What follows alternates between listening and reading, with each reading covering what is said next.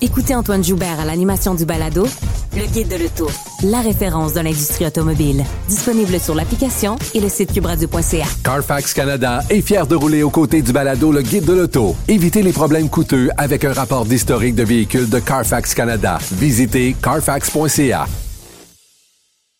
IGA est fier de présenter l'émission À vos affaires. Pour économiser sur votre panier d'épicerie, surveillez les offres et promotions de la circulaire disponible à IGA.net chaque semaine. IGA, vive la bouffe et les bonnes affaires. Cube Radio. Il manie l'idée, la réflexion, la persuasion, le silence. Mario Dumont.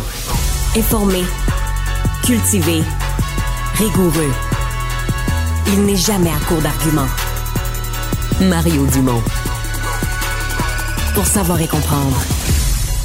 Bonjour tout le monde, bienvenue à Cube Radio. Euh, journée euh, quand même, un début d'année assez actif euh, en actualité.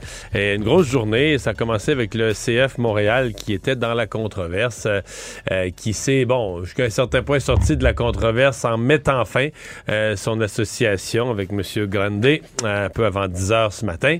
Et dans les minutes qui ont suivi, ce qu'on a appris, c'est que la présidente d'Hydro-Québec, et faut pas se le cacher, là, dans la, la, la de l'État québécois, de la grande fonction publique, des organismes québécois. La présidence d'Hydro-Québec, c'est probablement bon euh, le poste le plus euh, prestigieux, le poste le plus stratégique. La société d'État euh, vache à lait du gouvernement, la société d'État stratégique.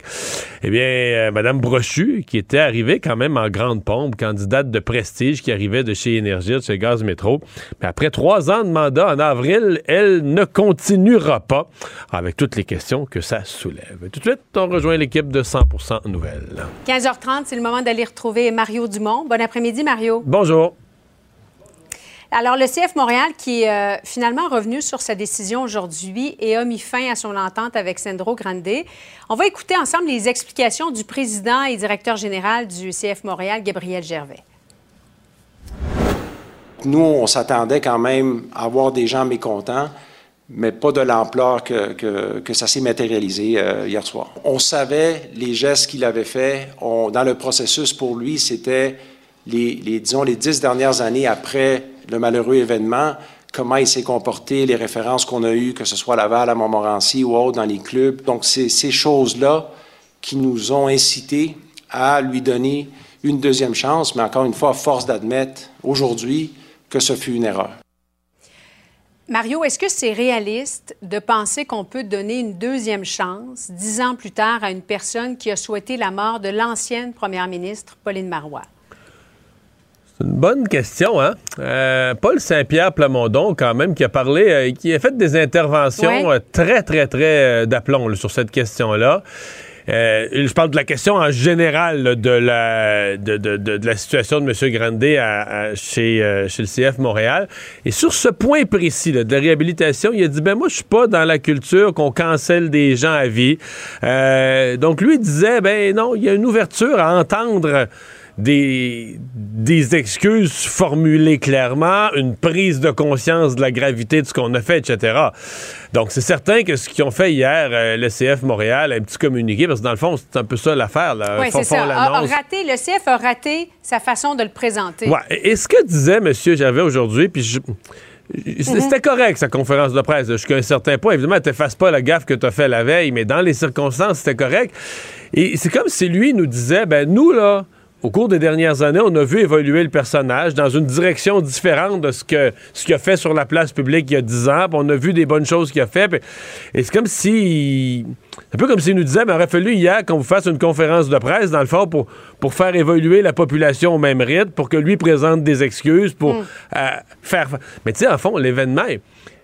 C'est bizarre parce que officiellement aujourd'hui, ils ont avoué, non seulement il, il, comme a reconnu que c'était très grave ce qu'il avait fait il y a 10 ans, la, soirée du Métropolis, mais il a pour la première fois avoué qu'il il avait menti. Là. Il n'y a jamais eu de piratage de son compte parce que la version officielle jusqu'à hier, il avait jamais même assumé. Il pouvait pas s'en excuser, il avait jamais assumé. Il disait que, bon, il avait, il avait tweeté un peu avant, c'était lui. Il avait tweeté un peu après, c'était lui.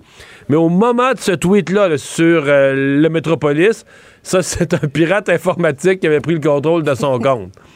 C'était gros un peu. Là. Et Paul Saint-Pierre Plamondon a dit à ton émission, ça, c'est l'excuse 2023 de le chien a mangé mon devoir. Ben, c'est sûr. C'est un, peu, un peu curieux. Le pirate informatique a pris pour une durée bien déterminée le temps d'un message, a pris le contrôle de son ordinateur. Donc là, il y a un aveu.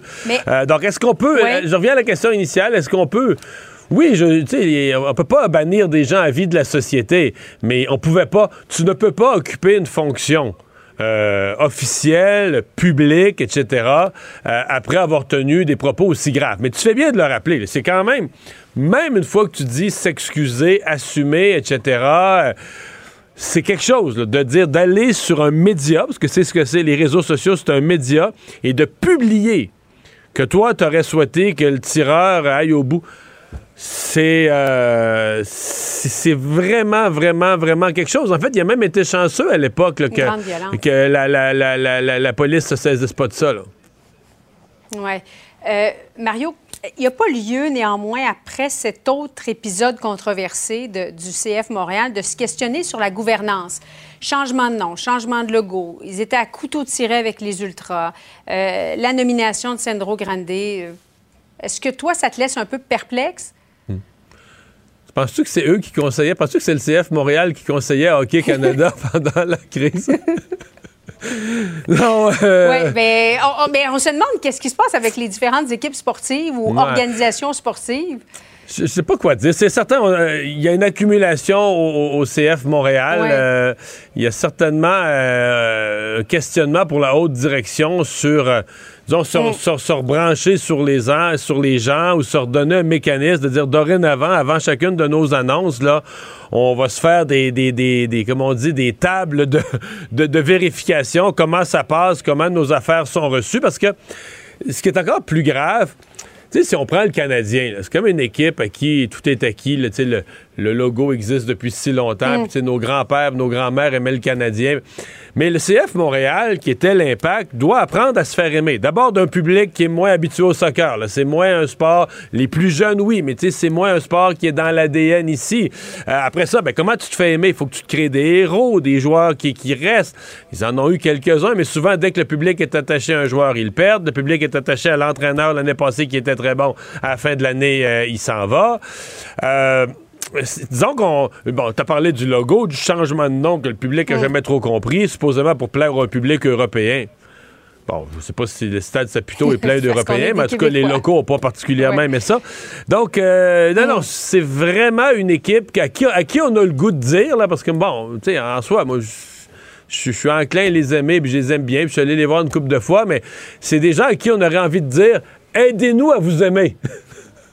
Oui, et, oui, c'est une bonne question que, tu poses. Mario, cette annonce qui est survenue en fin d'avant-midi, Sophie Brochu, qui va quitter euh, Hydro-Québec le 11 avril prochain, pourtant son contrat vient à échéance en 2025. As-tu été étonné d'apprendre ça? Est-ce que tu l'avais vu venir? Non, non, c'est une bombe. C'est une bombe dans l'univers politique. Euh, euh, parce que, ben, pour deux, trois grandes raisons. D'abord, qui que ce soit et quelles que soient les circonstances, dans l'ensemble de, tout ce qui est secteur public. J'enlève, je mets les élus et le premier ministre de côté, mais c'est probablement le rôle le plus stratégique. On pourrait dire peut-être le premier fonctionnaire du Québec, le secrétaire général du gouvernement. Mais tu sais, la présidence d'Hydro-Québec en termes d'une société d'État stratégique, évidemment, vache à lait du gouvernement, euh, crucial dans le développement du Québec, puis crucial dans le quotidien de livrer l'électricité, au-delà de tout le reste, livrer l'électricité quotidiennement au monde. Euh, donc, euh, en plus, Sophie Brochu, ben, quand elle est arrivée, c'était pas qu'une candidate vedette. Là. Euh, l'arrivée d'énergie, de gaz métro. Euh, c'était toute une pointure. Excellente réputation. Ah, ouais, ouais, je me souviens de mes commentaires lorsqu'elle est entrée en poste. Et là, ajoute à ça que là, récemment, il y a eu comme un conflit avec le gouvernement. Nomination d'un super ministre de l'Énergie, c'est clair qu'elle aime pas ça. Bon, là, au gouvernement Legault, on nous dit aujourd'hui, ça n'a pas rapport, euh, c'était aplani, les petits conflits avec euh, Pierre Fitzgibbon, c'était aplani, etc. C'est pas ça. Bon, euh, mais il y avait des visions quand même divergentes concernant l'avenir d'Hydro-Québec. Ben, on a ça. entendu souvent M. Legault dire on veut construire un demi-Hydro-Québec. Mme Brochu misait davantage sur l'efficacité énergétique avant d'aller de l'avant avec la construction de nouveaux barrages, non?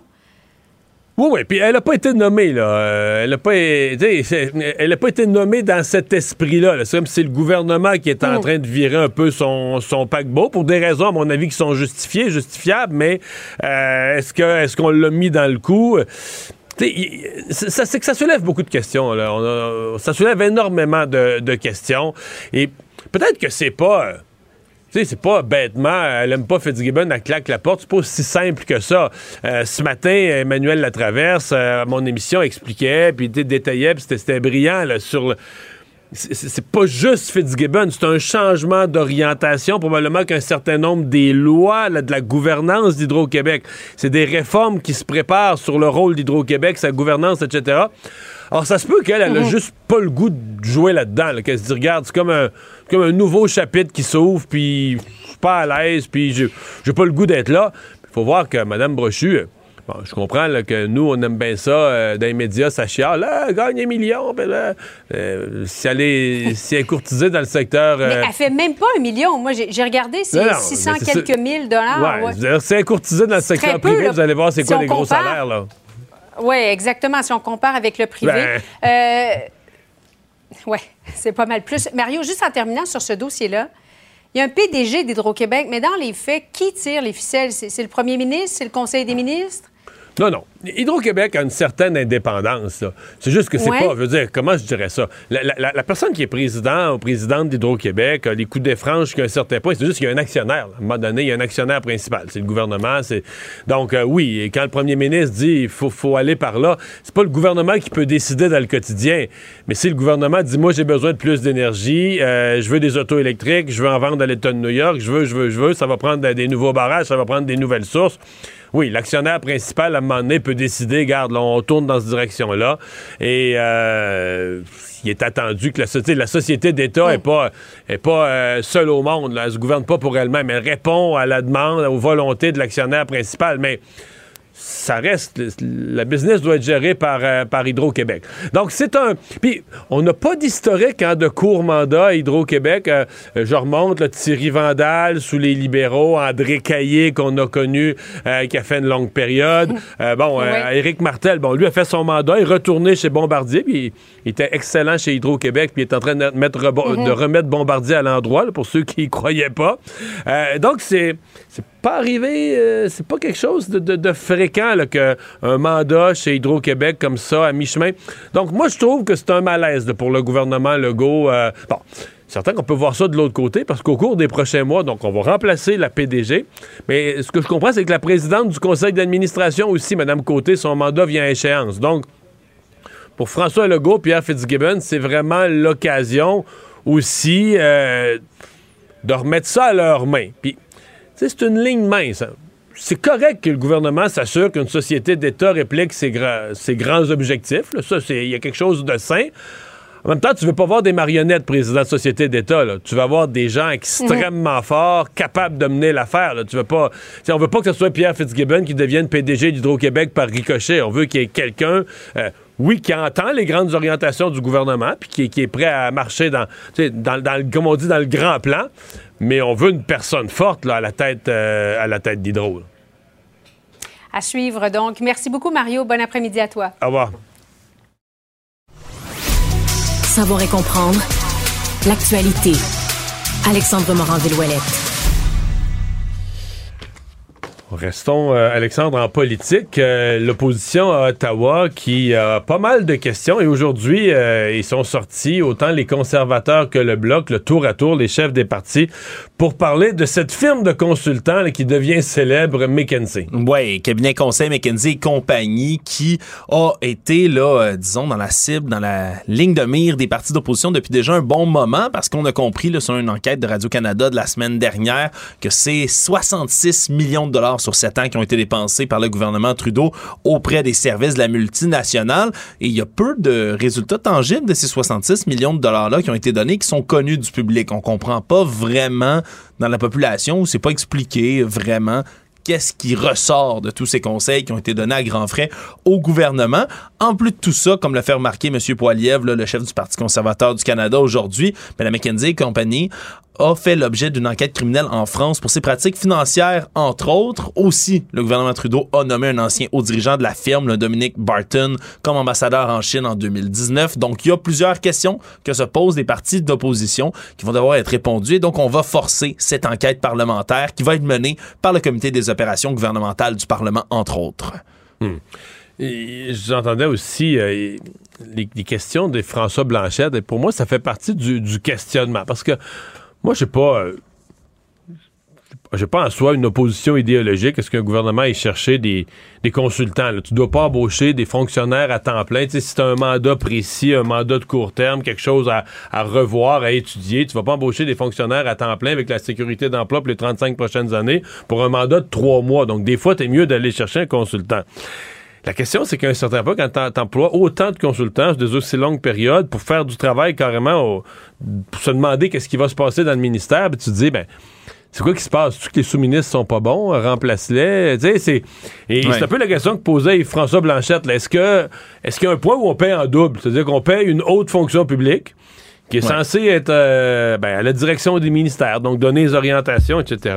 Puis eux les donnent, c'est ça. Puis en parallèle, on repaye des consultants pour faire euh, quoi, le même travail, ou faire mieux le travail, ou faire un autre travail en parallèle. Repasser par-dessus le travail que d'autres font. C'est sûr qu'il y a vraiment des questions à se poser. Puis c'est le genre de dossier dans lequel on a très, très peu de transparence aussi. Puis c'est difficile à évaluer. Un conseil, Mario, qui est donné qu'est-ce que ça donne comme retombée ben, économique. Et puis là, ben, quand, on apprend, quand on apprend qu'il y a autant de, de, conseils qui ont été donnés à un ministère comme l'immigration où tout va mal, mais là, ça rend, ça rend encore plus cynique.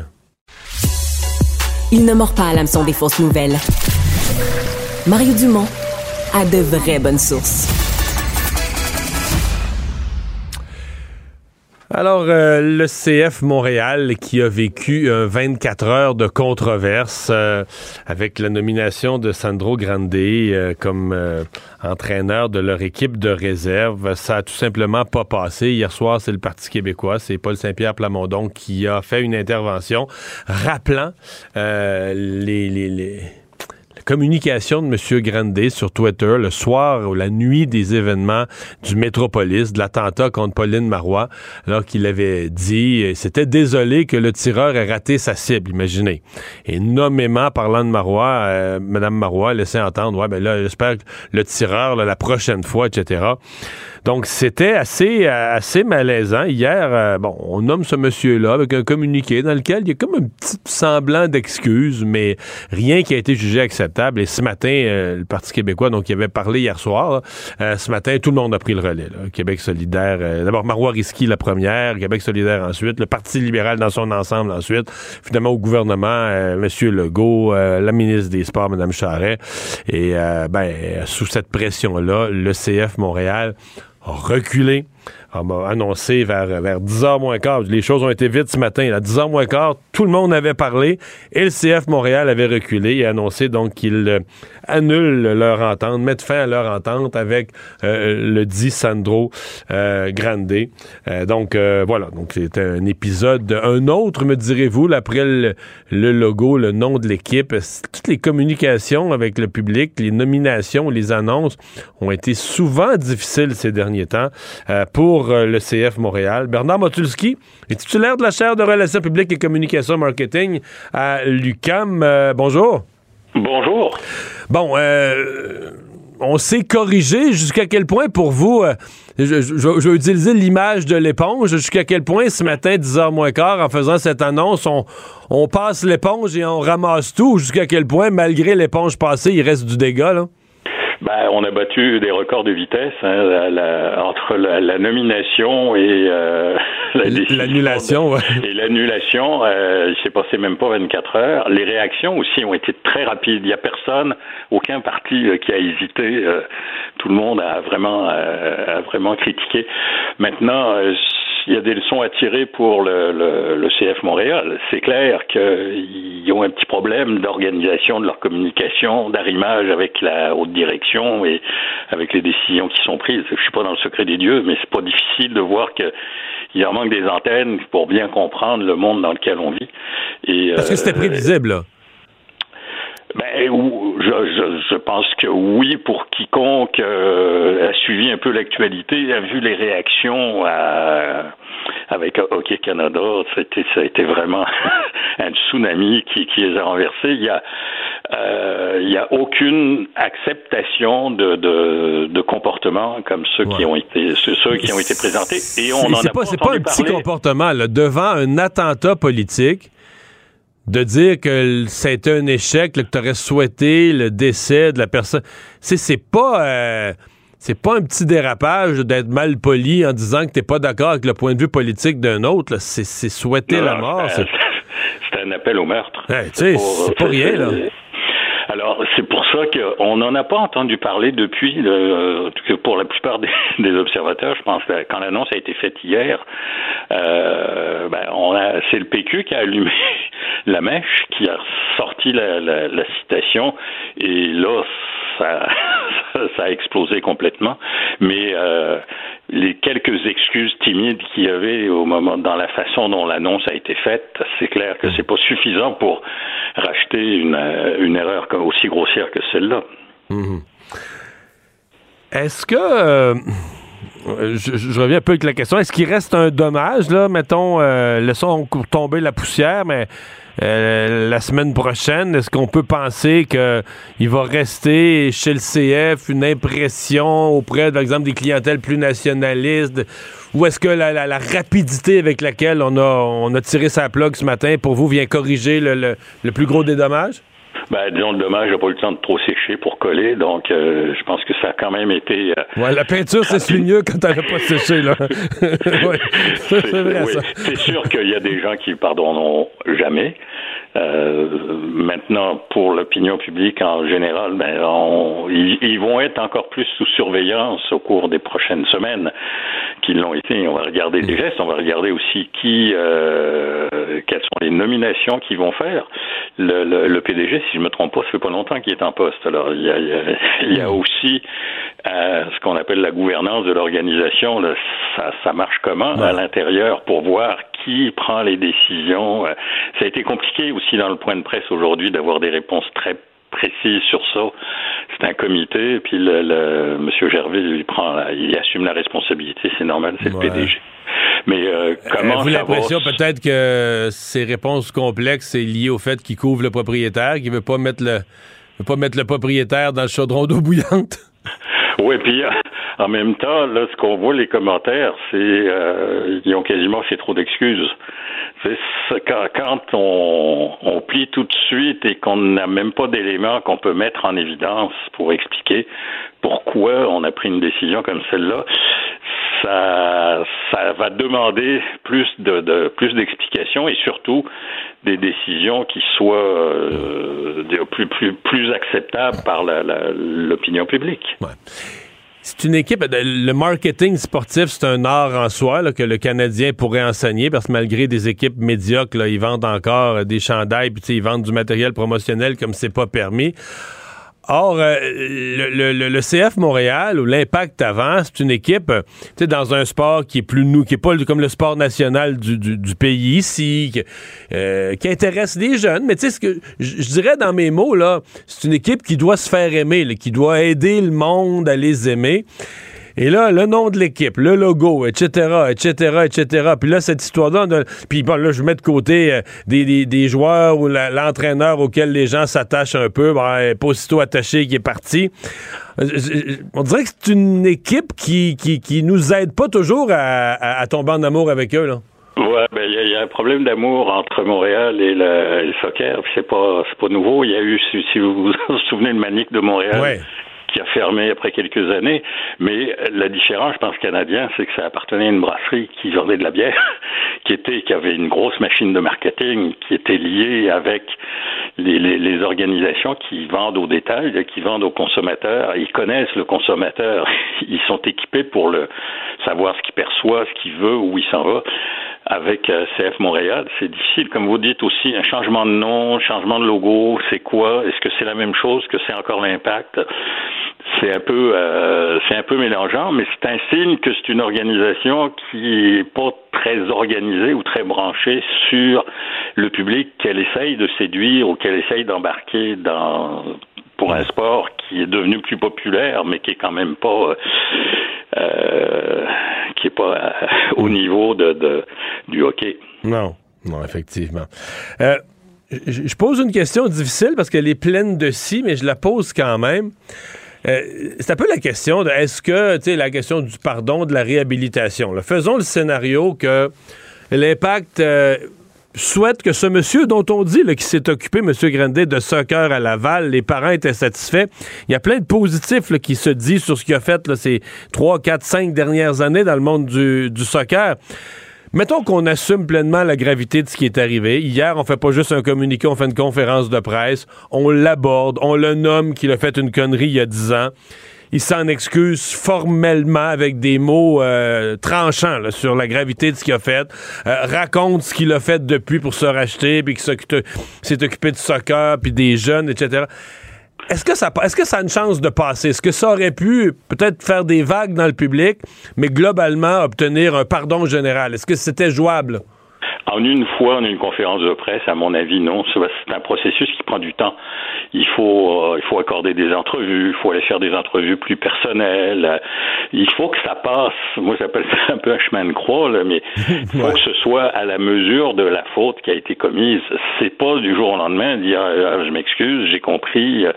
Il faut le démontrer et on le démontre en public en, en le disant, en le répétant, en parlant de cheminement. Quand on regarde toutes les stars ou les vedettes qui sont obligés de se retirer parce qu'ils sont poursuivis, sont accusés d'agression. On voit que pour revenir, c'est des mois, c'est des mois de travail où on, on prend la température de l'eau, on essaye de voir si les gens sont prêts à, à nous pardonner et comment. C'est certainement pas en faisant un, un show puis en, en disant j'ai compris, je, je, je, vous demande l'absolution. Ouais. Euh, ça va prendre du temps. Ouais. Sauf qu'hier, avec un petit communiqué, avec un, demi-paragraphe d'excuses plates, ça, c'était échec garanti. Là.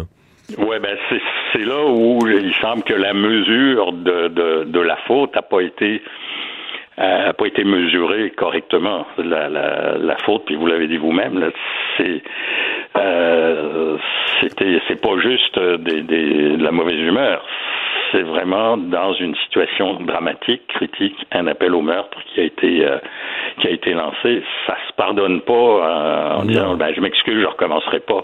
Ouais. J'ai j'ai j'ai vu la lumière au, au ouais. bout du tunnel. Non, il faut il, il va falloir si c'est quelqu'un qui veut revenir, euh, ben, il va y avoir un chemin à, à puis des, des, des, des, arcades par lesquelles il va falloir passer, des arcanes, pardon, ouais. par lesquelles il va falloir passer pour euh, qu'ils deviennent euh, plus acceptables, puis que les gens commencent à penser que peut-être que oui, il y a, euh, il y a compris, et on est prêt à pardonner, mais à condition que le, le chemin du pardon soit aussi long que le chemin de la faute.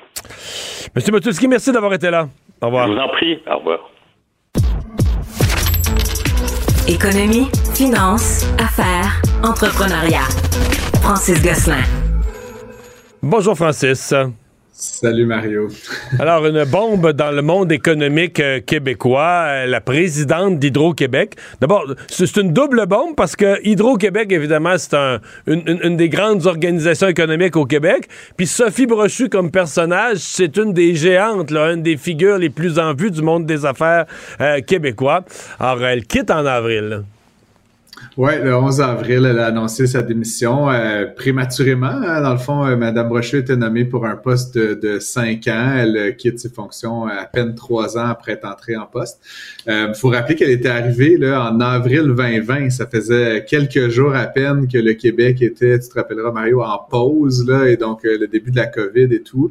elle a évoqué qu'elle avait fait pris cette décision d'accepter le poste un peu dans sentant le climat social euh, un petit peu tendu et tout, puis qu'elle voyait bien que la société d'État pourrait se, dans le fond, bénéficier de, sa, qualité de gestionnaire.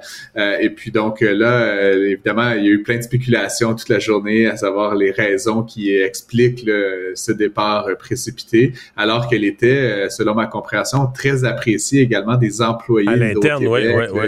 à l'interne. Donc, tu sais, c'est vraiment, comme tu dis, là, c'était difficile pour moi de pas en parler. Là. Je sais que presque tous les chroniqueurs cet après-midi l'ont mentionné. C'est une nouvelle économique, là, les retombées d'hydro, que ce soit les retombées en termes de, le cash qui tombe au, ministère des Finances, là, mais c'est un donneur d'ouvrage Hydro-Québec. Euh, dire, euh, euh, combien d'entreprises sont des sous-traitants au travail comme Hydro-Québec? C'est un géant économique à tout point de vue.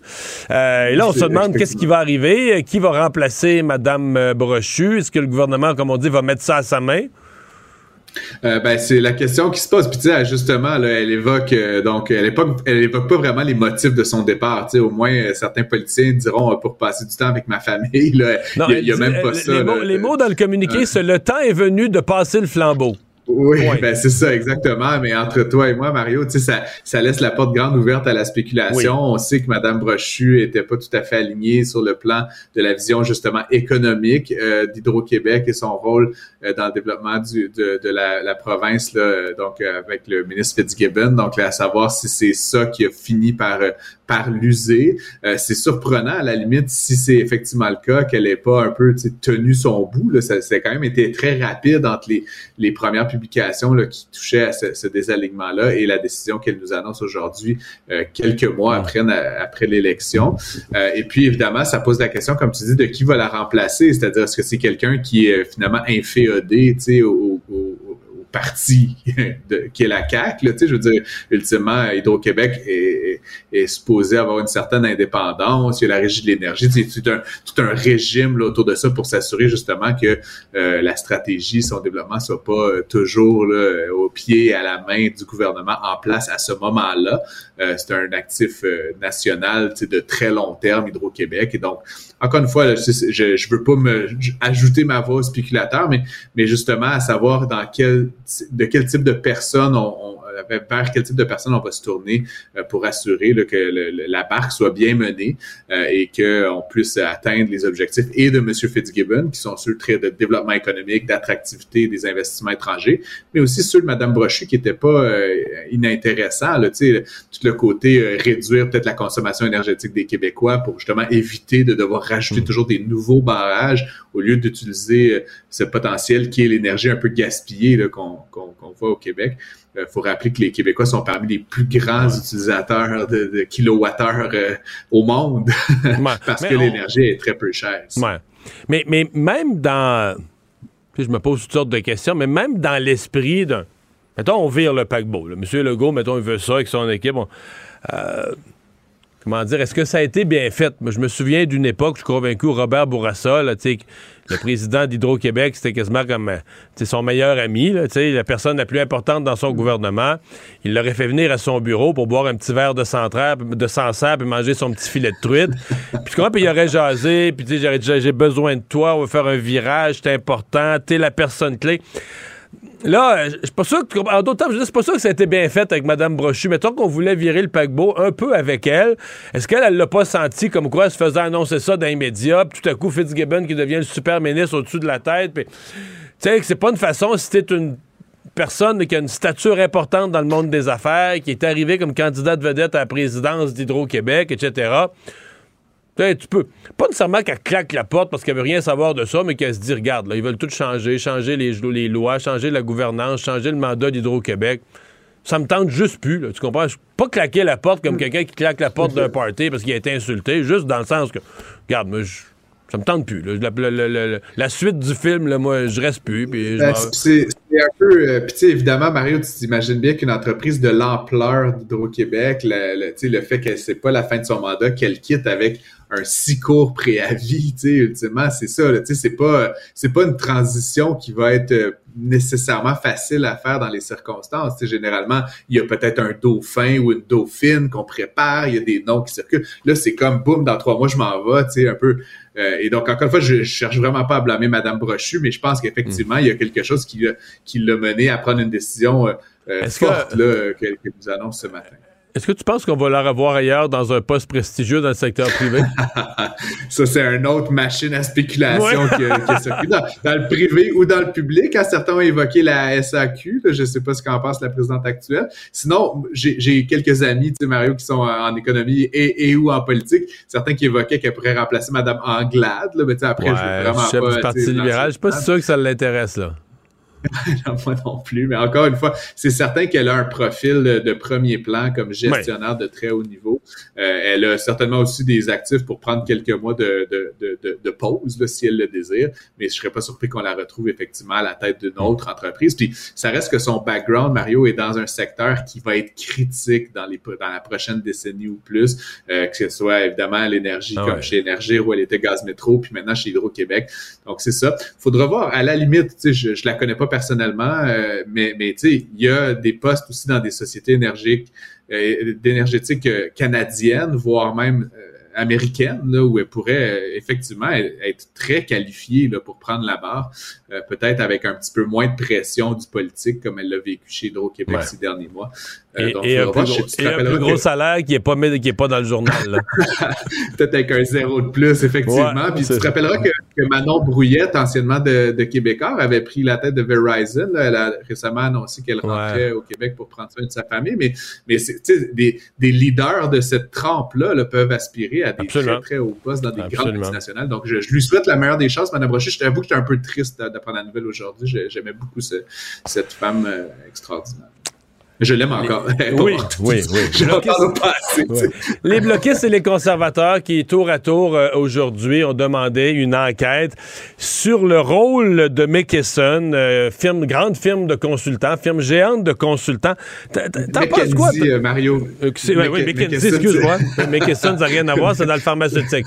Donc, ouais, McKenzie, et, et, justement, toi, qu'est-ce que Qu'est-ce que tu vois comme rôle? Parce que d'un côté, on peut dire, bon, il y a des gens qui croient pas du tout ces consultants, de l'argent gouvernemental gaspillé en même temps.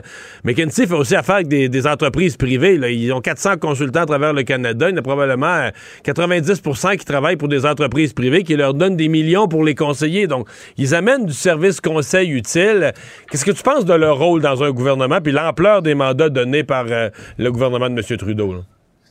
Ben, j'en passe plusieurs choses, Mario. Moi, je, dans la vie, à part faire des chroniques radio et, télé, je, suis, je suis consultant. je connais quand même très, très bien ce milieu-là. Puis je, t'avouerais que euh, McKinsey, bon, c'est toujours un peu une, bête noire et même une boîte noire à certains égards. Euh, il y a plusieurs mandats qui sont octroyés à cette firme-là de manière un peu étrange. Puis là où ça, le blesse, je pense, c'est quand ça devient euh, des affaires de l'État, des affaires comme on l'a vu au niveau de la santé. et puis maintenant, avec le gouvernement fédéral au niveau de l'immigration, euh, des contrats qui sont donnés sans appel d'offres à des honoraires. Tu sais, on, on, on, chiale souvent sur les consultants qui chargent 200 puis 300 dollars de l'heure. Je veux dire, McKinsey, c'est comme 1000 dollars de l'heure. Tu sais, ça, c'est comme...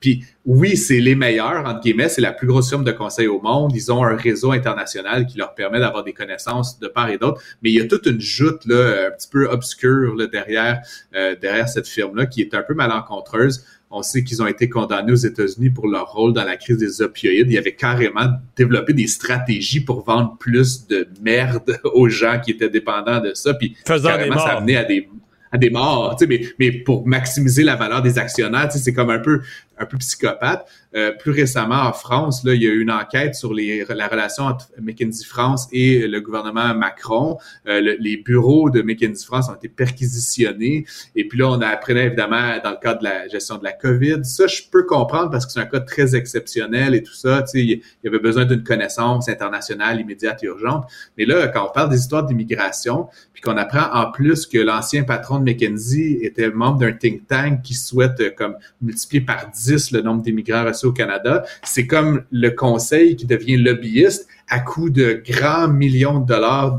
de, notre argent. Comme Et finalement, qui développe la nouvelle politique du gouvernement. Donc, c'est pas la, c'est ni les élus ni la fonction publique qui développent la nouvelle politique du gouvernement, mais c'est des consultants. Puis ça se demandait, tu sais, là-dedans, c'est qui dans les ministères ou dans le, Parti libéral qui, qui décide, tu sais, de donner plusieurs millions de dollars à un monsieur Barton, cet ancien patron, ou au consultant de McKinsey. Encore une fois, sans appel d'offres, sans qu'on puisse voir comme contribuable ou comme bénéficiaires de ça les livrables qui sont rendus à la fin. Donc, tu sais, c'est comme, comme je le dis, c'est comme on, et, et, ce que M. Poiliev faisait valoir, euh, évidemment, c'est que, euh, tu sais, c'est normal qu'on fasse appel à des consultants. Je veux dire, comme je dis, j'en suis, j'ai déjà travaillé avec des villes, des ministères comme, comme plein d'autres, mais que ça a été multiplié par 30 euh, par rapport à l'ère Harper sur une, une, période à peu près équivalente, ça, ça présuppose qu'il y a comme du copinage à quelque part. Tu sais, que, moi, moi dans ma tête, là, moi, dans ma tête, un consultant doit livrer un mandat. C'est-à-dire que le gouvernement a une recherche à faire sur un sujet, une affaire, et tu vas pas embaucher des fonctionnaires puis les payer, tu comprends, leur donner la sécurité d'emploi pour les 35 prochaines années pour un mandat de trois mois. Donc, à ce moment-là, pour les contribuables, pour là, t'es mieux d'aller chercher des expertises précises, extérieures, des compétents, un mandat précis, tu veux un résultat attendu et tu vas le chercher. Bon, mais là, est-ce que tu peux, par exemple, sous-traiter la gestion de ton ministère? Dire tous mes sous-ministres sont incompétents, je vais prendre une firme de consultants externes pour gérer le ministère. Là, un peu, Yves-François Blanchet soulevait la question aujourd'hui, est-ce que le contribuable paye en double? On paye des fonctionnaires, on paye des hauts fonctionnaires, des ah sous-ministres d'un bord, puis on paye des consultants pour travailler euh, au-dessus de leur tête, en parallèle, à la place de...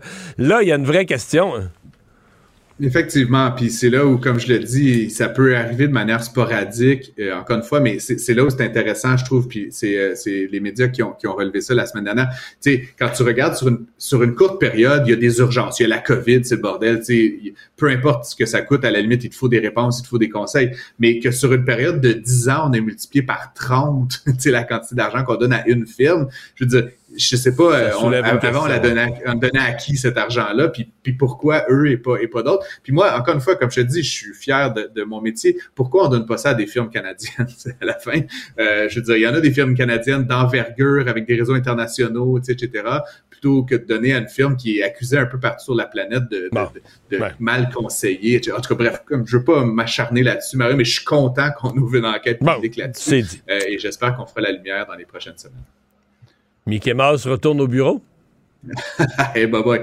Euh, tu te rappelleras que l'ancien euh, président de, de ben, donc M. Bob Iger a été président PDG de, Disney pendant près d'une décennie. Il avait euh, préparé un dauphin qui, qui, a, qui, a, pris sa place il y a quelques années et en novembre dernier on a appris que le dauphin a fait un flat. Ouais, ouais, ouais, mise à la porte, mise à la porte par la petite porte. Et Monsieur Iger, genre dans la même journée quasiment, là, alors que le, corps est encore chaud, annonce son retour. Et euh, comme un grand seigneur, et ce qui est intéressant, le 28 novembre, je retrouvais des dépêches. Les employés sont très heureux, là, tout le monde quasiment pleure là, du retour de Monsieur Iger et tout ça. Fait, fait c'est ça. Et là, ce qu'on apprenait aujourd'hui, c'est que M. Iger, là, il commence à, flexer un petit peu ses muscles. Et donc, il annonce une nouvelle politique de retour au bureau, quatre jours par semaine obligatoire, sous peine de finalement perdre son emploi. Ce qui fait valoir, c'est que le télétravail, ça marche pas pour la créativité, la collaboration, etc. Et donc, euh, il exige que tous les employés de Disney euh, reviennent, reviennent au bureau euh, minimum quatre jours par semaine parmi les grandes entreprises américaines, là, il y en a pas beaucoup là, qui se sont positionnées de manière aussi euh, agressive là, dans le présentiel. Il y a Tesla. Là, Tesla, Twitter, oui, Monsieur On parlera d'Elon Musk là, sûrement cette année, Mario, mais, mais tu sais, justement, là, dans les cas extrêmes, il y a Elon Musk, puis maintenant Bob Iger. Tu fait effectivement, ça, ça risque de faire couler de l'encre et peut-être mener à certaines démissions ou à certains désengagements. Inversement, si le pari de M. Iger marche, ben, effectivement, ça pourrait ramener un petit peu de vivacité et de créativité au sein de l'entreprise. C'est ce qu'on reprochait à son prédécesseur là, qui avait un peu échappé de la balle sur certaines productions puis sur la rentabilité générale de l'entreprise. Fait que à voir, mais en tout cas, ça donne le ton là, pour, euh, pour l'année 2023 chez Disney, en tout cas, certainement. Merci, Francis. À demain. À demain. Écoutez Antoine Joubert à l'animation du balado Le Guide de l'Auto, la référence de l'industrie automobile. Disponible sur l'application et le site cubradio.ca. Carfax Canada est fier de rouler aux côtés du balado Le Guide de l'Auto. Évitez les problèmes coûteux avec un rapport d'historique de véhicules de Carfax Canada. Visitez carfax.ca. IGA est fier de présenter l'émission À vos affaires. Pour économiser sur votre panier d'épicerie, surveillez les offres et promotions de la circulaire disponible à IGA.net chaque semaine. IGA, vive la bouffe et les bonnes affaires. La Banque Q est reconnue pour faire valoir vos avoirs sans vous les prendre. Mais quand vous pensez à votre premier compte bancaire, tu sais, dans le temps à l'école, vous faisiez vos dépôts avec vos scènes dans la petite enveloppe. Hmm, C'était bien beau. Mais avec le temps, ce vieux compte-là vous a coûté des milliers de dollars en frais, puis vous ne faites pas une scène d'intérêt. Avec la banque Q, vous obtenez des intérêts élevés et aucun frais sur vos services bancaires courants. Autrement dit, ça fait pas mal plus de scènes dans votre enveloppe, ça. Banque Q, faites valoir vos avoirs. Visitez banqueq.ca pour en savoir plus. Mario Dumont. Plus pratique que n'importe quel moteur de recherche. Une source d'information plus fiable que les internets. Pour savoir et comprendre, Mario Dumont. L'exercice lui-même Mario Dumont. va faire sortir plus de vérité sur ce qui s'est véritablement passé à ce moment-là. Gérez donc ça, s'il vous plaît. Isabelle Maréchal. Mais c'est parce qu'à un moment donné, si on paye pas tout de suite, on va payer tout à l'heure. La rencontre, Maréchal Dumont. Bonjour Isabelle. Salut Mario. Alors, euh, le CF Montréal qui a vécu un dur 24 heures. Est-ce que Oui. tu es satisfaite, toi, de leur Ben, euh, écoute, réaction rapide ce matin? Ben, rapide, sincèrement, non. Je suis pas satisfaite de cette réaction rapide parce que je comprends pas qu'ils aient eu à faire ça. Étant donné que c'est assez évident qu'il y a quelqu'un qui dormait au gaz, je peux pas croire que personne dans la discussion où on a discuté de l'engagement de euh, de, ce, de ce nouvel entraîneur qui est- ouais, de Grandet qui est parti plus vite même qui est arrivé je peux pas croire que personne ait quand même suggéré que ça allait être un enjeu de communication à gérer et même un affront par rapport euh, aux Québécois.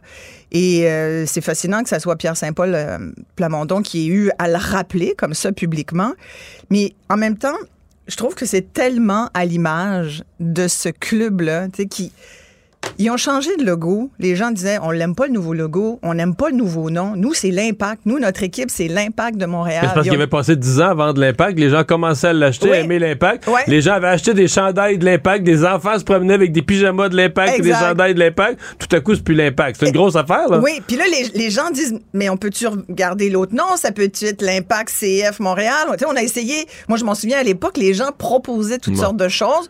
Mais c'est parce que le CF CF, Montréal- ça fait dé- dé- déconnecter un Non, peu. mais c'était pour plaire au public européen. Oui, complètement, parce Ah qu'ils oui, sont des là, clubs de football. je comprends, mais CF, Isabelle, c'est-tu assez générique? As-tu l'impression que c'est plein d'Européens Ben, au stade. Saputo au quotidien? Mais non, pas du tout. Alors, c'est pour ça, c'est pour ça que je te dis, moi, c'est un exemple flagrant et c'est pour ça que je t'en parle aujourd'hui parce que pour moi, c'est pas, c'est plus une nouvelle politique finalement et même sociale que, et ça témoigne euh, d'un peu de, de- d'espèce de, de d'espèce de déni du, du- ou même là, de, de non-respect du partisan de la part de certaines équipes, dont l'impact, en tout cas, dont le CF. Moi, je suis, je suis l'impact encore. Tu sais, Je pas, je suis pas passé au CF. Mais, mais toi, aujourd'hui, M. Gervais, là, leur, leur actuel président, il disait. Mais c'est son ami, hein? Ouais, mais, non, mais ce qu'il laissait entendre, c'est nous, on l'a vu évoluer ces dernières années, il a fait des choses, il s'est occupé de. Puis ça, il semble que c'est vrai, là. Il s'est occupé de soccer à Laval, les, Ouais, parents étaient par- satisfaits, ouais. les parents étaient satisfaits, etc. Les jeunes aimaient. Euh, comme si ça- pour eux qui l'ont vu aller de plus près, ça a fait oublier ces gaffes du passé. Oui, et tu fais bien ont- de dire c'est gaffe, parce que là, on pourrait penser. Mais c'est pas une petite gaffe de souhaiter la mort de quelqu'un. rappelons, pour ceux qui l'auraient manqué, c'est quand même les propos au lendemain de l'attentat euh, qui impliquait quand même la nouvelle première ministre du Québec, Pauline Marois. Je tiens à rappel- rappeler que ça a été notre première femme élue à cette plus haute fonction dans l'appareil politique québécois. C'est la première fois que c'était une femme qui était élue première ministre. Euh, moi, j'ai trouvé ça extrêmement désolant. J'ai toujours pensé que Pauline Marois s'était fait voler son, son titre parce que par la suite, euh, ça lui a enlevé beaucoup de sa confiance, sans parler de tous ceux qui ont euh, fomenté pour la sortir assez rapidement.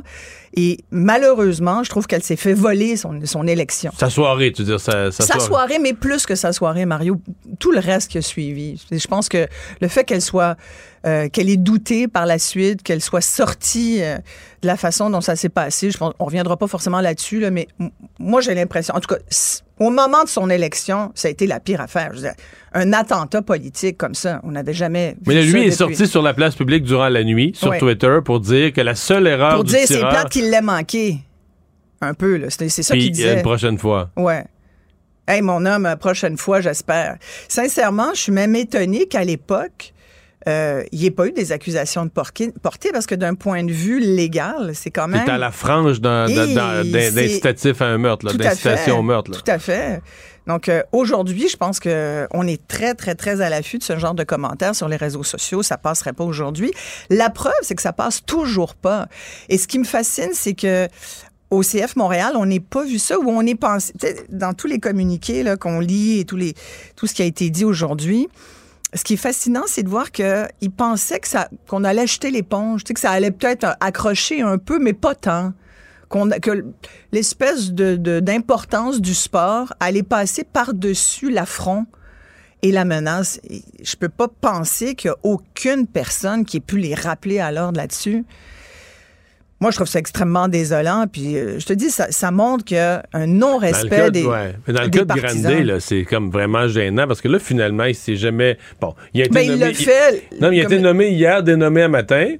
Puis il s'est jamais vraiment excusé, là, hier, dans le Ben, communiqué. il l'a dit dans le communiqué, je- Mais sans croche. nommer. Sans nommer, Sans nommer, non, mais il pouvait pas nommer. Parce que tu sais qu'à l'époque, il s'en était sorti en disant que son compte avait été piraté. Ouais, ouais, c'est ça. Ouais. Il avait, il avait fait du souverainiste bashing avant, après, Mm-hmm. mais il disait, puis les autres messages, il les assumait. Mais celui qui avait vraiment un message haineux, là, Ouais. encourageant au meurtre, il disait, ah, ça, à ce moment-là, mon compte a été piraté. Avoue que Ça tient pas trop la route. c'est un peu grotesque. Ouais. Les pirates informatiques ont pris le, le contrôle de son compte Twitter je- pendant 20 minutes là, pour faire un message. là, Mais je pense qu'il y a aussi des. euh, il y a sans doute des enjeux de contrôle, de, de- des enjeux de, colère puis de contrôle de sa colère. Tu sais, quand on l'a vu, il a quand même été. C'est pas la première fois qu'il est dégommé, c'est la deuxième. Il avait euh, perdu Pris son la gorge d'un collègue. Oui, puis je sais pas si tu as vu la photo, mais c'est comme c'est assez violent. Là. Il- ça a dû faire mal un peu. là. Non, c'est quelqu'un Ah ouais, qui est- Je peux, je peux même pas penser. Après, bon, est-ce que c'est un bon coach? Euh, Il y en a d'autres, là, je pense.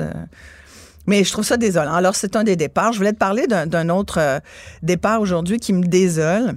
C'est celui de Sophie Brochu. Et c'est sûr que c'est une nouvelle économique qui euh, intéresse tous les chroniqueurs économiques, mais qui devrait intéresser tous les Québécois parce que, euh, et moi je m'en désole comme, comme femme aussi, parce que il y a relativement peu de femmes qui ont accès à des postes. Je viens de te parler de Pauline Marois, là, qui a été la première.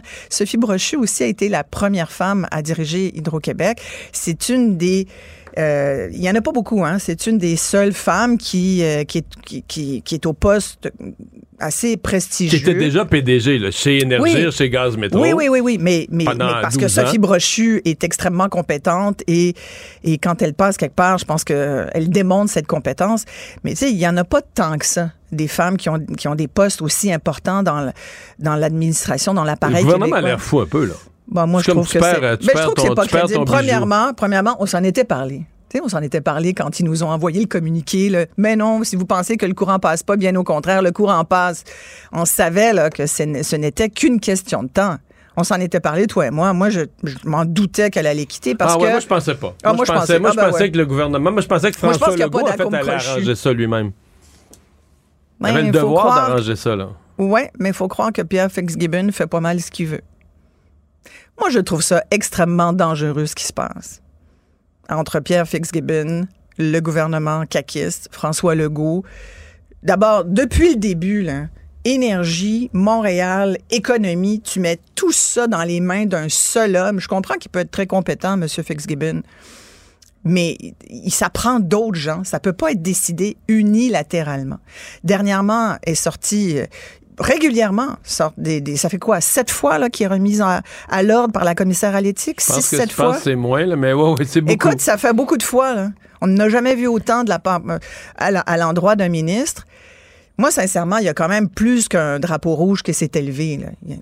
Il y a- vraiment là moyen de discuter. Je pense qu'il faut que François Legault Mais ait là, une une, des conversation. grandes, une des grandes questions, c'est qui on va nommer à la présidence d'Hydro.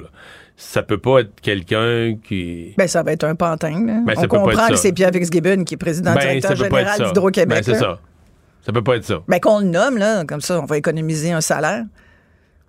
T'es rendu là. Non, non, non, mais c'est- dire, moi, je te dis, ça peut pas, C'est ça un peut peu pas être ça. cynique, là, mon commandant, mais c'est, ça va être ça. Ça va prendre un pantin qui va dire d'accord, M. Fitzgibbon. Ben Quelqu'un qui va être nommé C'est pour... c'est là que François Legault doit agir comme un premier ministre. C'est pas Fitzgibbon Ouais. qui doit nommer le prochain président d'Hydro. C'est vraiment, là, c'est vraiment François Legault. Moi, je pense qu'il va aller piger dans ses petits amis. là. Il y en a plein. Là. M. Fix- Fitzgibbon. Il y en a plein. Oui, Mais c'est là que je te dis, ça, c'est un appel à François Legault, là. ouais. Ça va être une nomination extrêmement. En fait, en plus, il faut qu'il fasse les deux nominations. Parce qu'en même temps, la quitte, ni plus ni moins qu'en même temps que sa présidente du conseil d'administration, Ouais. Mme Côté, qui elle est de l'ancienne chez Alcan. C'était deux femmes de calibre qui avaient à la tête d'Hydro-Québec. Alors, qui on va mettre? Et on sait pourquoi elle a quitté, la présidente? Euh, je pense que son mandat est fini, Ouais, contrairement à. Madame. Je, Ouais. je, je veux pas me tromper, mais je pense que contrairement à Madame Brochu, qui elle quitte avant la fin de son mandat, là, trois ans sur cinq, je pense que Madame Bourgoté, son mandat est terminé. Mais ce que ça fait, la, la- la résultante, c'est que là, on renomme toute la haute direction d'Hydro du côté du gouvernement. Oui. Et te dire à quel point c'est important l'électricité. Moi, depuis 6 heures ce matin, je n'ai pas. Pas d'électricité? Hey non! Hey, toute la journée, là, je commence à me dire, je vais Qu'est-ce perdre ce qu'il y a dans mon frigidaire. Je restes- sais pas, il y avait des travaux. Mais c'est rare qu'ils font ça toute la journée. Tu sais, d'habitude, ils font ça la nuit, on dort, ça nous dérange moins. Mais écoute, je vous dis, voyons, Mais c'est ça t'a forcé à venir nous voir en studio, c'est ben oui, magnifique. ben oui, mais euh, écoute, pas d'ordinateur. Moi, j'avais des appros de show aujourd'hui à faire, faire ça sur un téléphone cellulaire. Non, mais écoute, ça montre à quel point c'est majeur. Sais, J'y pensais en même temps, puis je me disais, écoute, l'hydroélectricité, c'est tellement fondamental. c'est pour ça que la prési- la pour l'économie du Québec, c'est majeur pour l'économie du Québec. Ça ne peut pas euh, reposer entièrement dans les mains d'un seul homme. C'est un dossier majeur. Puis puisqu'on parle de... Est-ce qu'on a le temps que je te On a parle une de... minute. Ouais. Oui, vas-y. Écoute, une nouvelle qui m'a là aussi interpellée, puis qui me désole aussi. Je suis beaucoup dans la désolation aujourd'hui, Ben finalement. ben c'est le- fait d'avoir froid. Tu vois, j'ai mis mon gros chandail. J'ai eu froid de la journée. Bref, c'est que les trois quarts des Froid dehors, pas propriétaires. froid dans nos studios, Non, c'est très humide et très chaud ici. Ici, il fait chaud. Les trois quarts des propriétaires de petites et moyennes entreprises au Québec disent qu'ils sont euh, intéressés à vendre d'ici 10 ans. Et il y a un gros problème de relève, on le sait, mais en deçà de toute cette histoire, de, il y a la relève, bien sûr, il y a le problème de main-d'œuvre, mais il y a beaucoup aussi de fatigue. Et je pense que ça, l'épuisement des, des chefs d'entreprise, des chefs aussi, des entrepreneurs euh, euh, hommes et femmes au Québec, euh, que ça soit de la PPME, la petite, petite, moyenne entreprise, de la petite et moyenne entreprise, la PME, je pense qu'on en parle rarement. Tu sais, on parle de l'épuisement des gens euh, dans le milieu scolaire, dans le milieu de l'éducation, dans le milieu de la santé, mais dans le milieu des affaires, on s'imagine que parce que tu as une entreprise, forcément, tu fais de l'argent, puis euh, tu sais, c'est tes employés qui travaillent, puis toi, tu as juste à donner des ordres. C'est tellement pas comme ça que ça marche.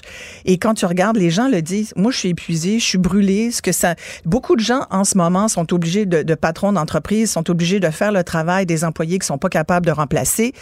Tu le vois dans tout, dans le commerce, dans le détail, dans dans l'industrie, euh, dans la transformation, dans les services. Moi, je pense qu'il y a là un gros, gros, gros problème qui est sous-estimé d'ailleurs. Et c'est vrai que c'est fatigant. Sans parler du fait que quand tu es en affaires, euh, d'abord, tu n'as pas de retraite, sauf celle que tu te payes toi-même. Euh, il- faut souvent que tu mettes ta maison ou tes, biens en contrepartie si tu veux des prêts. Euh, si tu n'as pas la chance d'être un des amis de Pierre Fitzgibbon, puis d'avoir droit à, certains avantages. En tout cas, je trouve que, puis sans parler de la, lourde- la lourdeur administrative, moi, ça m'étouffe personnellement de voir tout ce qu'on demande aux chefs d'entreprise. Alors pour toutes ces raisons, moi je m'étonne pas que la plupart, 75% c'est énorme, des gens C'est un d'affaires sondage inquiétant là, ce ouais, matin. là. qui disent moi là dans 10 ans je serai à vendre, s'il y a quelqu'un 10 ans, qui veut m'acheter. Le problème c'est qu'il n'y a pas de relève non plus. Puis là tu vas évaluer puis l'autre chose c'est qu'ils sont même pas capables d'évaluer la valeur de leur entreprise, ils ont beaucoup de difficultés à l'évaluer, ça c'est l'autre chose. Puis tu sais on parle c'est un milieu que tu connais bien en agriculture, c'est souvent un des problèmes, tu sais les parents ils ont la ferme, les enfants sont pas capables de l'acheter, les quotas coûtent trop cher. Là, fait que donc la retraite qui serait le l'usufruit de ton entreprise finalement, la valeur, ben tu es obligé de la donner un peu en contrepartie de dire OK, ben paye-moi pas tout de suite, c'est l'héritage Hmm. Ouais, que je vais te donner. danger, le danger dans plusieurs secteurs, Tellement. que ce soit racheté par des fonds financiers ou des entreprises étrangères, qu'on perde l'espèce de, de tissu d'entrepreneurs. Tout à fait. Isabelle, merci. Et je voulais finir À avec demain. une toune. Une toune? Ben oui, Ben, quittons-nous sur une toune. David Bowie. Je me tentais comme ça aujourd'hui. Je voulais quitter avec. C'est pas lié donc aucun de tes trois sujets. Mais non, lié, aucun. Lié à ta déprime. Zéro rapport. Pour te remettre de bonne humeur. Ben, Grand Control to Major Tom, c'est. On se ramène à- sur la planète David Bowie qui est mort il y a sept ans aujourd'hui. Une icône. On s'ennuie beaucoup de lui. Écoutez Antoine Joubert à l'animation du balado Le Guide de l'Auto, la référence de l'industrie automobile. Disponible sur l'application et le site cubradio.ca. Carfax Canada est fier de rouler aux côtés du balado Le Guide de l'auto. Évitez les problèmes coûteux avec un rapport d'historique de véhicules de Carfax Canada. Visitez carfax.ca. IGA est fier de présenter l'émission À vos affaires. Pour économiser sur votre panier d'épicerie, surveillez les offres et promotions de la circulaire disponible à IGA.net chaque semaine. IGA, vive la bouffe et les bonnes affaires. La Banque Q est reconnue pour faire valoir vos avoirs sans vous les prendre. Mais quand vous pensez à votre premier compte bancaire, tu sais, dans le temps à l'école, vous faisiez vos dépôts avec vos scènes dans la petite enveloppe. Hmm, C'était bien beau. Mais avec le temps, à ce compte-là vous a coûté des milliers de dollars en frais, puis vous ne faites pas une scène d'intérêt. Avec la Banque Q, vous obtenez des intérêts élevés et aucun frais sur vos services bancaires courants. Autrement dit, ça fait pas mal plus de scènes dans votre enveloppe, ça. Banque Q, faites valoir vos avoirs. Visitez banqueq.ca pour en savoir plus. Il ne mord pas à l'hameçon des fausses nouvelles. Mario Dumont a de vraies bonnes sources.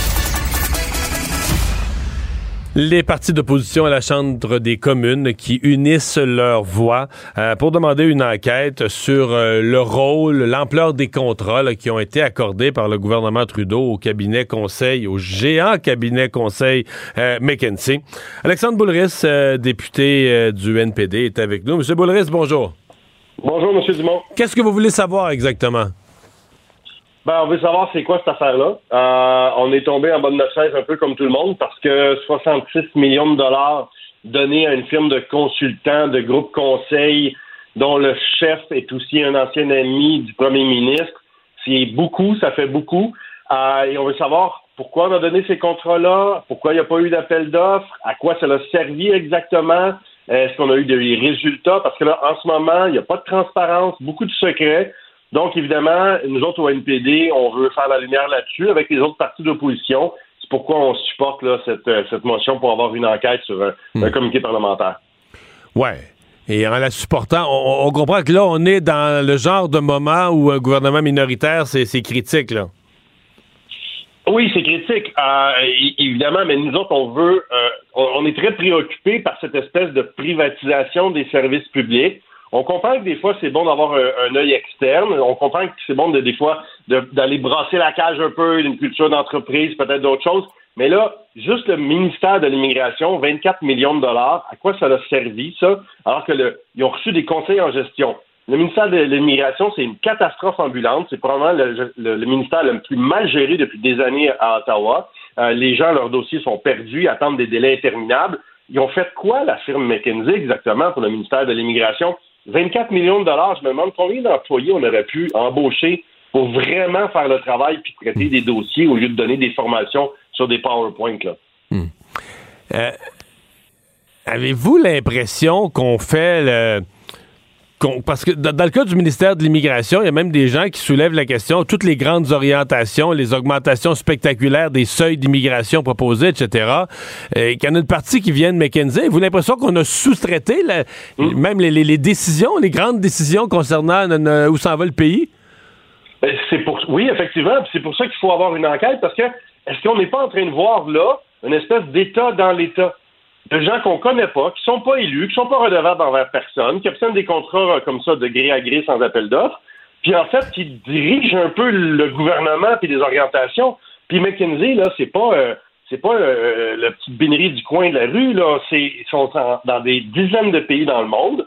Euh, Est-ce qu'ils sont en train de faire ça partout? Est-ce qu'on on, on est face justement à une espèce de firme comme ça qui tire les ficelles en arrière? On avait déjà vu la même chose avec la firme BlackRock à l'époque, quand il avait fondé la, Banque d'infrastructure euh, du Canada. Euh, et ça, c'est c'est extrêmement inquiétant parce que là, ça veut dire que c'est plus le cabinet et les ministres qui sont responsables, c'est des gens qu'on connaît pas à qui on donne des millions de dollars comme ça parce que c'est des, c'est des Mais ces, ces millions-là, euh, parce que là, on en parle parce qu'il y a eu un reportage de Radio-Canada, mais euh, c'était c'était pas dans les livres du gouvernement. Ça devait être. euh, Radio-Canada n'a pas trouvé ça dans un secret. Il n'y a pas un côté où les partis d'opposition, vous avez l'air de pas avoir fait votre job? Ah ben, il y a plusieurs, euh, plusieurs gens qui doivent surveiller le gouvernement. Les médias, c'en est un. Puis là, évidemment, il y a, il y a- y a- un média qui a fait un, un travail qui est- qui est vraiment exceptionnel. Il y a le vérificateur général, il y a les comptes publics, il y a différents comités parlementaires. Euh, mais vous posez une bonne question, M. Dumont. Comment ça se fait qu'on l'a pas vu passer celle-là? Peut-être que nous autres aussi, on doit dire, ben, peut-être que la prochaine fois, on va, falloir gratter un petit peu plus fort, là. Ouais. Qu'est-ce que. euh, Bon, là, là, il va y avoir ces, euh, ces travaux. Euh, euh, à quoi vous allez être attentif exactement là, quand les, les travaux vont avoir lieu? Qu'est-ce que vous allez euh, vouloir chercher en premier ou tenter de découvrir en premier? Mhm. Ben, pourquoi il n'y a pas eu d'appel d'offres, euh, premièrement. Deuxièmement, comment ça, c'était quoi le mandat? Qu'est- Qu'est-ce que cette firme-là de conseil de, de- de gestion devait faire comme travail exactement? Parce que juste ça, là, on le sait pas, c'est pas clair, c'est extrêmement vague. Puis la deuxième question après, une fois qu'on aura le mandat, euh, c'est qu'est-ce que c'est quoi les résultats?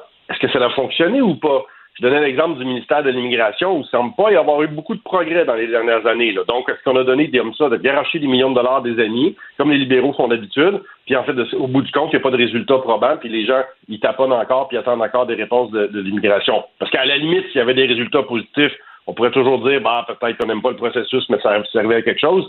Là, tout est sur la table en ce moment-là. Alexandre Boulris, merci d'avoir été là.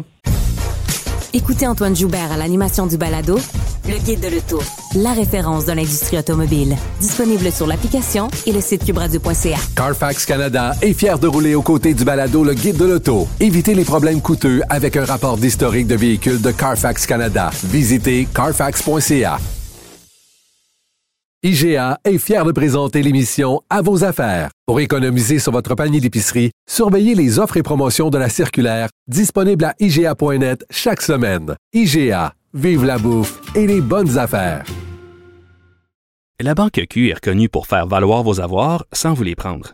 Mais quand vous pensez à votre premier compte bancaire, tu sais, dans le temps à l'école, vous faisiez vos dépôts avec vos scènes dans la petite enveloppe. Hmm, C'était bien beau. Mais avec le temps, à ce compte-là vous a coûté des milliers de dollars en frais, puis vous ne faites pas une scène d'intérêt. Avec la Banque Q, vous obtenez des intérêts élevés et aucun frais sur vos services bancaires courants. Autrement dit, ça fait pas mal plus de scènes dans votre enveloppe, ça. Banque Q, faites valoir vos avoirs. Visitez banqueq.ca pour en savoir plus. Mario Dumont. Rationnel et cartésien, il peut résoudre n'importe quelle énigme les yeux fermés. Un adolescent de 17 ans poignardé. Une autre femme assassinée. Il est visé par des allégations d'inconduite sexuelle. Les formations politiques s'arrachent le vote des familles. Comment faire fructifier votre argent sans risque? Savoir et comprendre les plus récentes nouvelles qui nous touchent. Tout savoir en 24 minutes. Avec Alexandre Morin-Villouellette et Mario Dumont. En manchette dans cet épisode, la PDG d'Hydro-Québec, Sophie Brochu, démissionne. Propos controversés sur les souverainistes et sur l'ancienne première ministre Pauline Marois. C'est déjà fini pour Sandro Grande avec le CF Montréal. Affaire McKinsey, les partis d'opposition vont forcer une enquête parlementaire et Joe Biden viendra visiter le Canada pour la première fois en mars. Tout savoir en 24 minutes. Tout savoir en 24 minutes. Bienvenue à Tout savoir en 24 minutes. Bonjour Mario. Bonjour. Alors ce matin, avant de passer au CF Montréal, il y en a qui ont dû dans cette organisation être soulagés de voir qu'une autre nouvelle d'envergure est Oui, venue prendre la place. oui, c'est vrai. Une bombe médiatique. La PDG d'Hydro-Québec, Sophie Brochu, qui démissionne en plein milieu de son mandat. Là. Ça faisait déjà quelques années qu'elle était là, trois ans pour être précis, mais il restait encore euh, deux ans et des poussières là, à peu près à son mandat. Donc quitte en plein milieu le 11 avril prochain et a expliqué là, dans une euh, lettre qui a été adressée à la fois au président de la conseil, du conseil d'administration d'Hydro-Québec et à l'ensemble des employés qu'elle voulait passer le flambeau, a assuré que c'était pas à cause des relations qui ont été tendues dans les derniers temps avec le ministre de l'économie, de l'innovation et de l'énergie, Pierre Fitzgibbon, a assuré que c'était pas pour d'autres opportunités professionnelles non plus, mais comme elle donne la, comme seule raison de passer Non, le temps- flambeau... pourquoi c'est le temps de plan- de- pourquoi c'est le temps de passer le flambeau à la, Là, troi- là. à la troisième année d'un mandat de cinq ans? euh, alors qu'on n'a pas d'indication qu'elle soit euh, malade ou que quoi que ce soit. Tu sais, c'est certain que ça soulève toutes les, euh, toutes les questions. Et, moi, je trouve que c'est une très mauvaise nouvelle pour le gouvernement de François Legault. Euh, parce qu'on savait qu'il y avait ces tensions. C'était comme un peu monsieur, le devoir de M. Legault de la garder de bonne humeur. Bon, elle n'aimait pas son nouveau ministre, peut-être. En tout cas, il y avait des tensions, mais on nous dit que c'était en train de se placer ou même que c'était placé, mais c'était quand même le devoir de François Legault.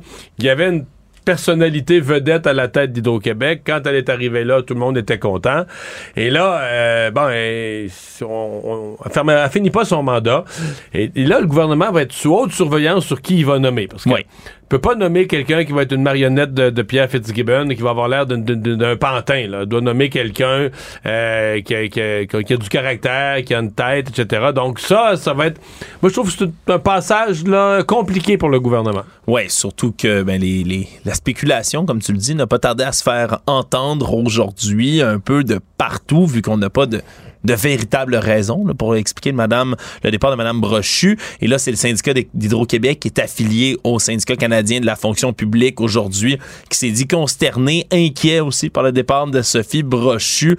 Eux, évidemment, ben, sont pas rassurés par rapport à l'impact que ça pourrait avoir sur les négociations avec le renouvellement de la convention collective. On les comprend, mais également se demandent si c'est pas eux aussi d'une influence politique qui aurait pu jouer sur le départ de Madame Brochu.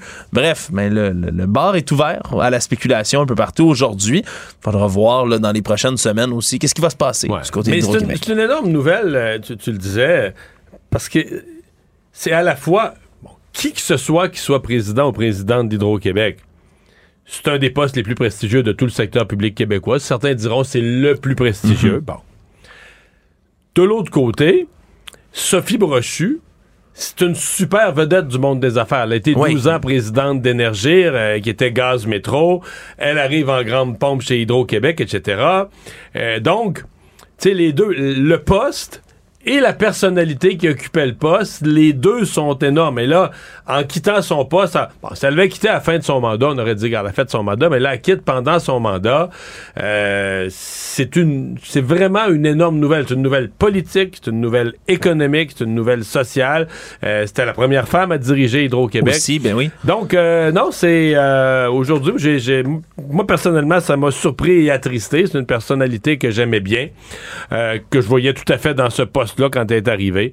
Donc, euh, c'est plutôt malheureux. Et on n'a pas un gros historique d'instabilité. Hein? Regarde les présidences d'Hydro. Non, c'est ça, si ça succédait rapidement. les gens ont fait leur mandat, dans certains cas des longs mandats d'une décennie. Euh, donc, euh, non, non, c'est... c'est, ça soulève beaucoup de questions et qui sont inconfortables pour le gouvernement de M. Legault. L'autre grande nouvelle, j'en parlais en introduction, c'est le CF Montréal qui est revenu sur sa décision finalement aujourd'hui d'embaucher Sandro Grande comme entraîneur-chef de son équipe de réserve. Tout ça moins de 24 heures après l'annonce initiale de son embauche. On a mis fin à l'entente avec l'homme de 45 ans. Ça avait choqué au départ la classe politique, puis à peu près tout le monde là, de tous les milieux qui s'est mis à réagir rapidement à cette annonce là, euh, jusqu'au premier ministre qui a réagi aujourd'hui, Mario, pour déplorer l'embauche de Sandro Grande. On se souviendra. En fait, à, 9h15, là, tout le monde avait réagi, là, tous les partis politiques. En fait, c'est le PQ qui a sonné la charge hier soir en soulevant des questions. Mais ce matin, Marois Risky, à 7h et quelque chose, Marois Risky avait déjà réagi. Ensuite, tous les partis ont réagi, le gouvernement, la ministre des Sports, le premier ministre. Puis à 10h moins quart, euh, le CF Montréal avait déjà annoncé l'annulation de son embauche. Donc, c'est allé très, très, vite. Très vite, incroyable, tout ça. Puis on comprend quand même, là, en voyant l'ampleur des propos qui ont été euh, rapportés de, de M. Grandet dans les dernières années. On parle, là, entre autres, d'un tweet au lendemain de l'attentat du Métropolis en 2012, d'un tireur qui était entré puis qui voulait tuer Mme Pauline Marois, première première ministre du Québec. Et lui avait publié sur Twitter la seule erreur que le tireur a commise la nuit dernière c'est de rater sa cible, Marois. La prochaine fois, mon gars, j'espère. Et même s'il a clamé là, plusieurs fois que c'était un, piratage de son compte qui avait mené à tout ça. Mais aujourd'hui, la direction de l'équipe reconnaît que ce sont ses propos. Là. Ben oui, parce qu'il a tenu toutes sortes de propos. C'est pas les seuls non plus. Non, il y a eu d'autres propos contre les indépendantistes, mais bon, pas nécessairement des appellations comme celle-là, des, des appels au, ni plus ni moins appels au meurtre, là, mais sais, le piratage de ton compte, OK, t'avais ton compte juste avant, t'avais ton compte juste après, mais au moment du tweet fatidique, là, là qu'il y, a un pirate informatique qui avait pris le contrôle de son compte. il te l'a redonné après, il est gentil. Ouais, mais c'était un, un, peu gros, là, son affaire, C'était un peu... Ça tenait pas bien, non. disons. Son... là, aujourd'hui, ben là, il abandonne cette défense, euh, ma foi, assez adolescente, là. Ouais, et le président chef de la direction du CF Montréal, Gabriel Gervais, qui a dû réagir rapidement, reconnu que c'était une erreur, cette embauche de Sandro Grande. C'est donc Patrick Viola, qui était censé être l'adjoint de Sandro Grande, qui va prendre la tête donc de cette euh, équipe euh, de réserve du CF Montréal.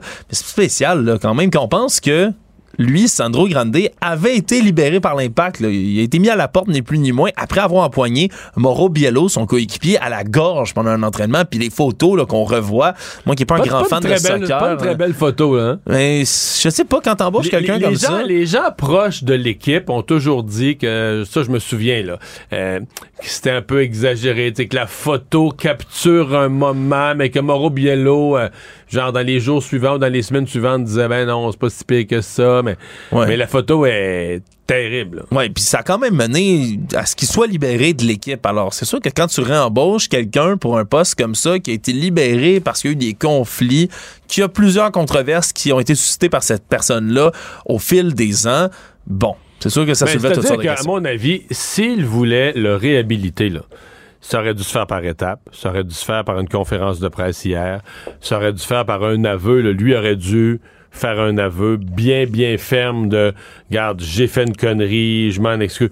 Mais tu pouvais pas hier par communiquer avec des simili-excuses, mais à propos dont on sait pas exactement à quoi il s'excusait pour quel geste. Ouais, il disait qu'il avait fait des erreurs de comportement là dans son passé. Mais c'est ça, c'était pas des excuses qui étaient pas du tout, pas du tout proportionnelles à la gravité des gestes qu'on lui, qu'on avait dans son passé. Donc c'est un, c'est triste pour l'impact, mais c'est un désastre de communication à mon avis. Même si ce matin on a agi vite, on a passé l'éponge là. On a passé l'éponge sur le comptoir, on a ramassé une partie du liquide, mais il reste une grosse tâche sur le comptoir euh, qui s'ajoute au logo, qui s'ajoute au nom de l'équipe, qui s'ajoute aux gens que dès qu'on s'attache à un coach, à un joueur, ben là, il s'en va. Euh, c'est une équipe qui complique la vie d'un public qui veut apprendre à les aimer parce que c'est un sport qui s'installe puis mais tu dis ok c'est euh, les, gens puis en plus ben là ça sera plus télédiffusé leur nouvelle affaire le nouvel la, nouvelle plateforme avec, Apple. TV que personne n'est abonné à ça le conflit avec les ultras aussi tu sais quand tu ah parles c'est des partisans oui des fois qui, sont très très intenses disons-le mais qui c'est tes meilleurs partisans. C'est des gens qui sont là tout le temps, tout le temps, tout le temps. Tu te les mets à dos. Ouais, c'est sûr. Non, non, non. Euh, c'est un historique, euh, disons, difficile. Actualité. Tout savoir en 24 minutes. Les partis d'opposition à Ottawa vont forcer la tenue d'une enquête parlementaire au sujet de la grande influence qu'a exercée la firme internationale de cabinet conseil McKinsey Company auprès du gouvernement fédéral. On se souviendra, là, dans les sept dernières années, le gouvernement Trudeau qui aurait déboursé 66 millions de dollars pour les services de la multinationale qui donnent des conseils auprès de différents cabinets. Et là, ce qu'on veut comprendre, c'est quels sont les résultats qui sont à l'origine, plutôt qui découlent de ces consultations qui sont méconnues du public, mais surtout, il y a des enquêtes qui visent la McKinsey Company en France, entre autres. Il y a un haut dirigeant, là, un ancien haut dirigeant de la firme, Dominic Barton, qui a été nommé par le gouvernement Trudeau aussi comme ambassadeur de la Chine en 2019.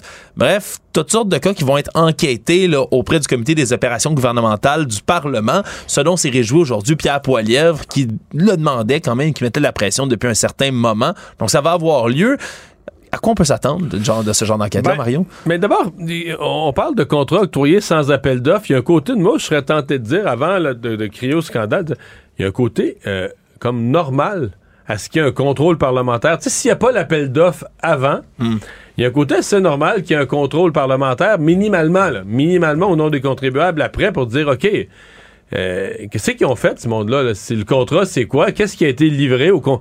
Nous autres, la population qui avons payé pour les services, qu'est-ce qui nous a été livré?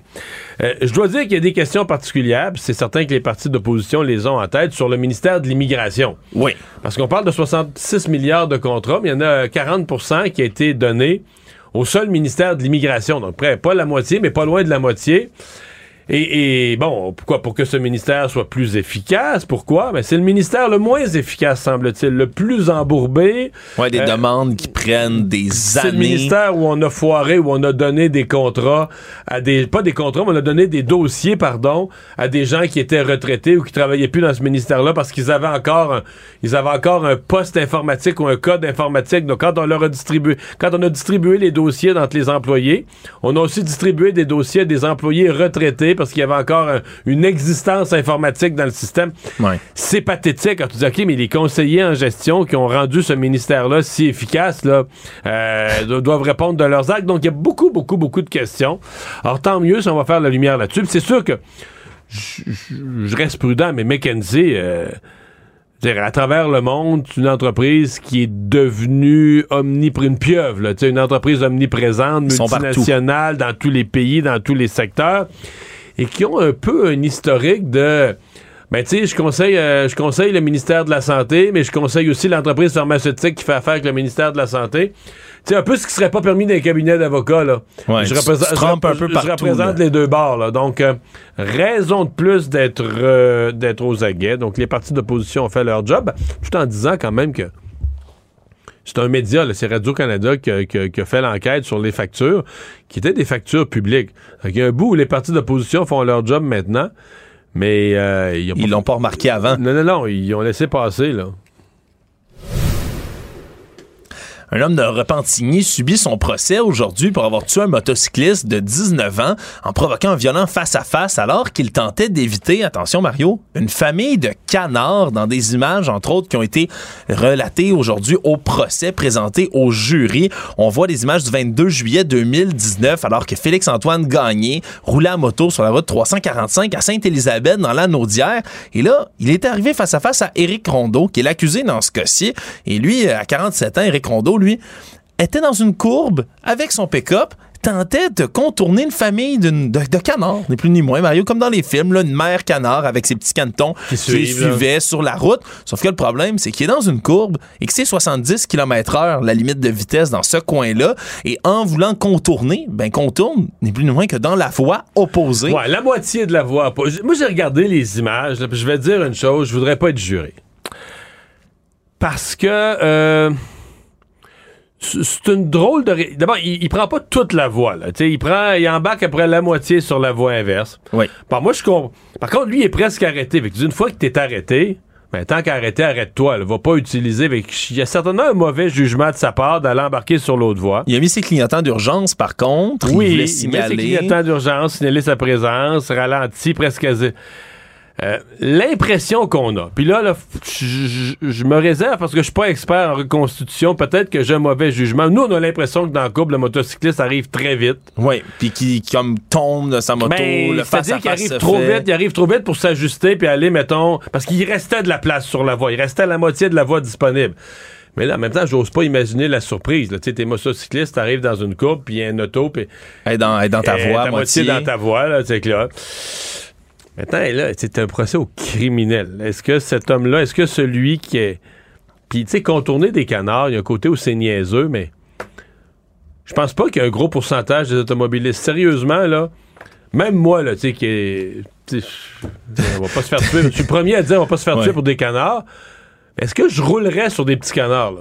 Est-ce que ben, je leur roulerais sur le dos si je les vois puis j'ai le temps, là, tu sais? Ouais. On, on se mobilise, peut-être, on s'arrête. Ben, il s'était immobilisé. C'était immobilisé ou presque, puis il a comme reparti en disant bon ben je vais les contourner, hmm. puis il est allé sur l'autre voie. Mais tu sais, est-ce que le gars, c'est un criminel? Est-ce que. ça va être une Est-ce qu'il doit être condamné au criminel? L'erreur de jugement, imprudence, mais l'imprudence qui a causé la mort. Puis je comprends la couronne, la couronne qui s'est dit, ben oui, on a matière à dire qu'il y a eu un comportement assez erratique, là, en dehors de la norme, parce qu'il a causé la mort d'un autre. Et c'est ce dont il est accusé, la conduite dangereuse causant ben la mort. Et donc, il y a deux experts constitutionnalistes quand même qui vont être là au procès pour présenter devant le jury leurs conclusions. Donc, ce sera suivi comme procès, mais c'est certain que c'est vraiment très inhabituel. J'ai hâte de voir, là. probablement que les, reconstitutionnalistes, une des choses qu'on va leur demander, c'est euh, la vitesse. Est-ce que le motocycliste, lui, était roulait à une vitesse qui lui permettait de s'adapter dans une courbe à une situation, euh, situation difficile, une situation euh, surprenante peut-être? Bon, Mais c'est pas drôle personne. Il y a un mort, puis c'est un accident. Mais c'est ça. Je, moi, je regardais les images, puis je me disais, si j'étais jury, est-ce que je pourrais condamner ce gars-là comme un criminel? Hmm, pas sûr. Tout savoir en 24 minutes. Toujours dans les affaires judiciaires, Mario, on apprend qu'un un couple a été enlevé aux États-Unis pour être séquestré ici au Québec en septembre 2020 dans une affaire vraiment là un plan digne d'un scénario de film complet. Tout ça commence alors qu'un couple sans histoire qui est à, dans l'État de New York, dans leur foyer, tranquillement, il y a des individus qui font éruption chez eux, qui les kidnappent, leur mettent un sac sur la tête, leur ordonnent de les suivre en voiture, et là, on les a amenés illégalement. Attention, Mario, jusqu'à la réserve d'Aquassassiné pour entrer au Canada, les ont embarqués sur un bateau, ont traversé jusqu'à Valleyfield, les ont fait embarquer en voiture jusqu'à Magog et là, les ont séquestrés deux jours. Tout ça pourquoi? Parce que semble-t-il qu'ils voulaient utiliser le couple comme levier parce que leur petit-fils, lui, était dans une transaction de drogue qui a raté. Et donc, on voulait avoir l'argent, la drogue et le petit-fils. Donc, on voulait avoir cet échange-là. C'était un levier pour forcer le petit-fils à revenir avec cette histoire de drogue. Mais c'est complètement fou d'avoir fait voyager complètement ce couple-là des États-Unis jusqu'ici. Et d'avoir quand même réussi l'enlèvement, passer la frontière. Euh, bon. Euh, ça soulève encore des jolies questions sur à quoi assassiner. En fait, moi, si tu peux passer un couple de vieux, tu peux passer, d'après moi, un gun, là. Ben, voilà, puis c'est avec toutes les questions... Là, pour le, parallèle, mais c'est ça pareil, là. Toutes les questions qu'on a sur la frontière, qui est assez poreuse, évidemment, sont relevées comme ça. Et là, on a une enquête d'envergure. Comment ça se fait qu'il y a tant d'armes illégales à Montréal, là? ouais, t'es capable de passer un couple de personnes âgées, là. Ouais, FBI, la DIA américaine, la Gendarmerie royale du Canada, la Sûreté du Québec, qui sont tous, euh, qui ont tous collaboré ensemble pour retrouver le couple. Ben, on, a réussi à libérer le couple. La Sûreté du Québec est intervenue, qu'ils ont localisé, l'équipe d'intervention qui euh, est débarquée sur place. Et donc, on a réussi à secourir le couple sans, mal, pas. le blesser. Tout s'est bien passé, mais c'est vraiment en ce moment, là, c'est pour ça qu'on n'en avait pas vraiment entendu parler jusqu'ici de cette histoire, mais deux septuagénaires, le James et Sandra Helm, qui ont fait tout un voyage en septembre 2020. mais là, là, on a les détails parce que c'est la... Ouais. On, comprend que le plan était complètement fou. Et finalement, ben, le pire dans cette histoire-là, comme tu le dis, ben, ça, a, ça a bien failli réussir au final. Ouais. Un autre cas qui fait sourciller, euh, et moi en tant qu'ancien arbitre de hockey mineur, je suis toujours interpellé, ouais, je suis toujours interpellé par ce genre de cas-là. Des images, le cri du cœur qui a été lancé par l'arbitre en chef du bas Saint-Laurent, entre autres, publie sur Facebook des vidéos dans lesquelles on voit euh, un, un, tournoi de hockey qui avait lieu à Rivière-du-Loup dimanche dernier, dans lequel on entend un père qui critique, injure les officiels qui sont présents sur place. Tournoi de jeunes hockeyeurs de 15 à 17 ans. Et on peut là dans, voir dans cette publication qui a été faite par Samuel Dauteuil, qui est un jeune officiel âgé de 26 ans, qui dit ben voici à quoi ça peut ressembler le quotidien que vivent les officiels au hockey. Je fais pas tout entendre, mais les propos de l'homme, du père de famille, là, c'est absolument injurieux, des sacres, des méchancetés. Et je vous laisse entendre, le moment il, il parle là, à la mascotte du tournoi de hockey mineur de Rivière-du-Loup d'aller s'en prendre à l'arbitre. Je vous laisse écouter ça. Hey, toi, le garnotte, là. Va me ramasser l'arbitre là-bas, puis sonne-moi ça, avec la On comprend, là, ça, peut sembler rigolo comme propos, mais il y a plein de propos, semble-t-il, qui ont même pas été rapportés en vidéo et où c'est menaçant, ni plus ni moins, envers les arbitres. Et donc, on veut, euh, on veut interpeller encore une fois le public, à savoir dans les arénas, ben comportez-vous donc comme du monde, parce que ça, en pleine pénurie de main-d'œuvre, où on a de la difficulté à, trouver des, arbitres, ben il faut pas décourager les jeunes d'aller se présenter dans ces postes-là, parce que mon Dieu, entendre ça, ça c'est un cas parmi tant d'autres qui a été filmé. C'est ce qu'on comprend. Dans les nouvelles économiques Mario, on a appris aujourd'hui quelque chose sur la sur le prix du vin au Québec et c'est pas des très très bonnes nouvelles pour ceux qui sont à la recherche des petits prix. Ah, depuis janvier 2022, donc sur un an, l'offre des vins à moins de 10 la bouteille s'est chuté de 44 mais là, il doit rester beaucoup. Là. Il, a resté, il me semble qu'il y avait eu des nouvelles il y a 5 ans qu'il y en avait tellement peu des en bas de 10 Oui, on était à 62 vins qui étaient en bas de 10 à la SAQ. On est passé à 35 donc en 12 mois. Pour les vins de moins de 15 ça a chuté de 22 aussi. Là. Donc, c'est pas seulement les très petits prix, les petits prix aussi qui chutent de beaucoup. Là. On est passé là, vraiment en bas là, du seuil qu'on avait en janvier 2022. Puis il y a des prix aussi, ben, des bouteilles qui sont encore là, mais non, le prix a tout simplement augmenté. Si on prend par exemple le Pinot Noir roumain Chevalier Dionys, ben, c'était à 9,55. On est rendu à 11,25. Et on a des exemples comme ça d'augmentation de prix sur, auprès de plein, plein, plein, plein, plein de bouteilles à la SAQ. Il y a même, ben, si les petits prix, eux, disparaissent, le nombre de produits qui sont plus chers a augmenté. Tous les produits en haut de 15 mais ça a augmenté de 14% Ceux à 20 et plus, ça a augmenté de 15% aussi. On comprend que c'est l'inflation, mais quand même, auprès de la SAC, ça fait sourciller. L'inflation a frappé à la SAC. Le monde alors qu'on a la rencontre des Tres Amigos, les trois amigos entre les leaders nord-américains du Canada, des États-Unis et du Mexique. Aujourd'hui, on avait la rencontre entre Justin Trudeau et Joe Biden, président américain. On a annoncé plusieurs choses au terme de cette rencontre. Premièrement, que Joe Biden va venir faire sa première visite officielle au Canada en mois de mars prochain. On n'avait pas fait encore jusqu'ici. Donc, c'est quand même une, grande nouvelle. C'est la, la, fin de, probablement d'une des plus longues périodes de l'histoire parce que généralement, il y avait ces visites, mais là, il y a l'ère Donald Trump. Oui qui est venu, euh, bon, il est venu dans Charlevoix pour le sommet du, euh, du G8. Là. Ouais, puis il était reparti avant fin, G7, si je ne m'abuse d'ailleurs. Euh, il était reparti, oui, bête comme ses pieds en chialant contre Justin Trudeau, puis tout ça, mais il était venu, mais c'était pas une visite, ça pouvait pas être considéré comme une visite du... Officielle. Non, non, non, parce que il est venu, il est venu au G7, dans le fond, ça aurait été, le G7 aurait été n'importe quel autre pays, n'importe quelle autre ville, et il serait allé là. Mais sinon, Donald Trump est jamais venu, il a pas refusé de faire toute visite officielle au Canada. Oui, exactement, et quand on parle du Canada des États-Unis, c'est des alliés alliés indéflexibles. Habituellement, on en a des, voisins. Voilà. Et donc, euh, Joe Biden qui va venir. Ce qu'on a aussi annoncé aujourd'hui, c'est que le Canada va acheter pour l'Ukraine un système de missiles sol-air qui est fabriqué aux États-Unis. Donc, on a négocié ça avec Joe Biden. Faut comprendre que c'est pas le genre d'armement qu'on a dans notre réserve ici militaire à nous au Canada, mais qui va être vraiment le bienvenu là pour les euh, les combattants ukrainiens qui ont besoin de se défendre de plus en plus comme ça là, des menaces aériennes. On a aussi parlé de la situation en Haïti. Washington qui fait des pressions sur Ottawa pour qu'il mène une mission d'intervention pour stabiliser la situation là-bas au pays. Donc, c'est des tractations qui se poursuivent. Euh, ça, c'est quand même euh, volet. Je, pense que le Canada, ça va marcher. Je pense que le Canada va vouloir le, jouer ce rôle-là. Mais dans le dossier des migrants, Bon, t'as la gestion de la frontière, t'as une gestion logique de la frontière, t'as la gestion des dossiers des vrais demandeurs d'asile, des faux demandeurs d'asile, t'as tout ça. Là.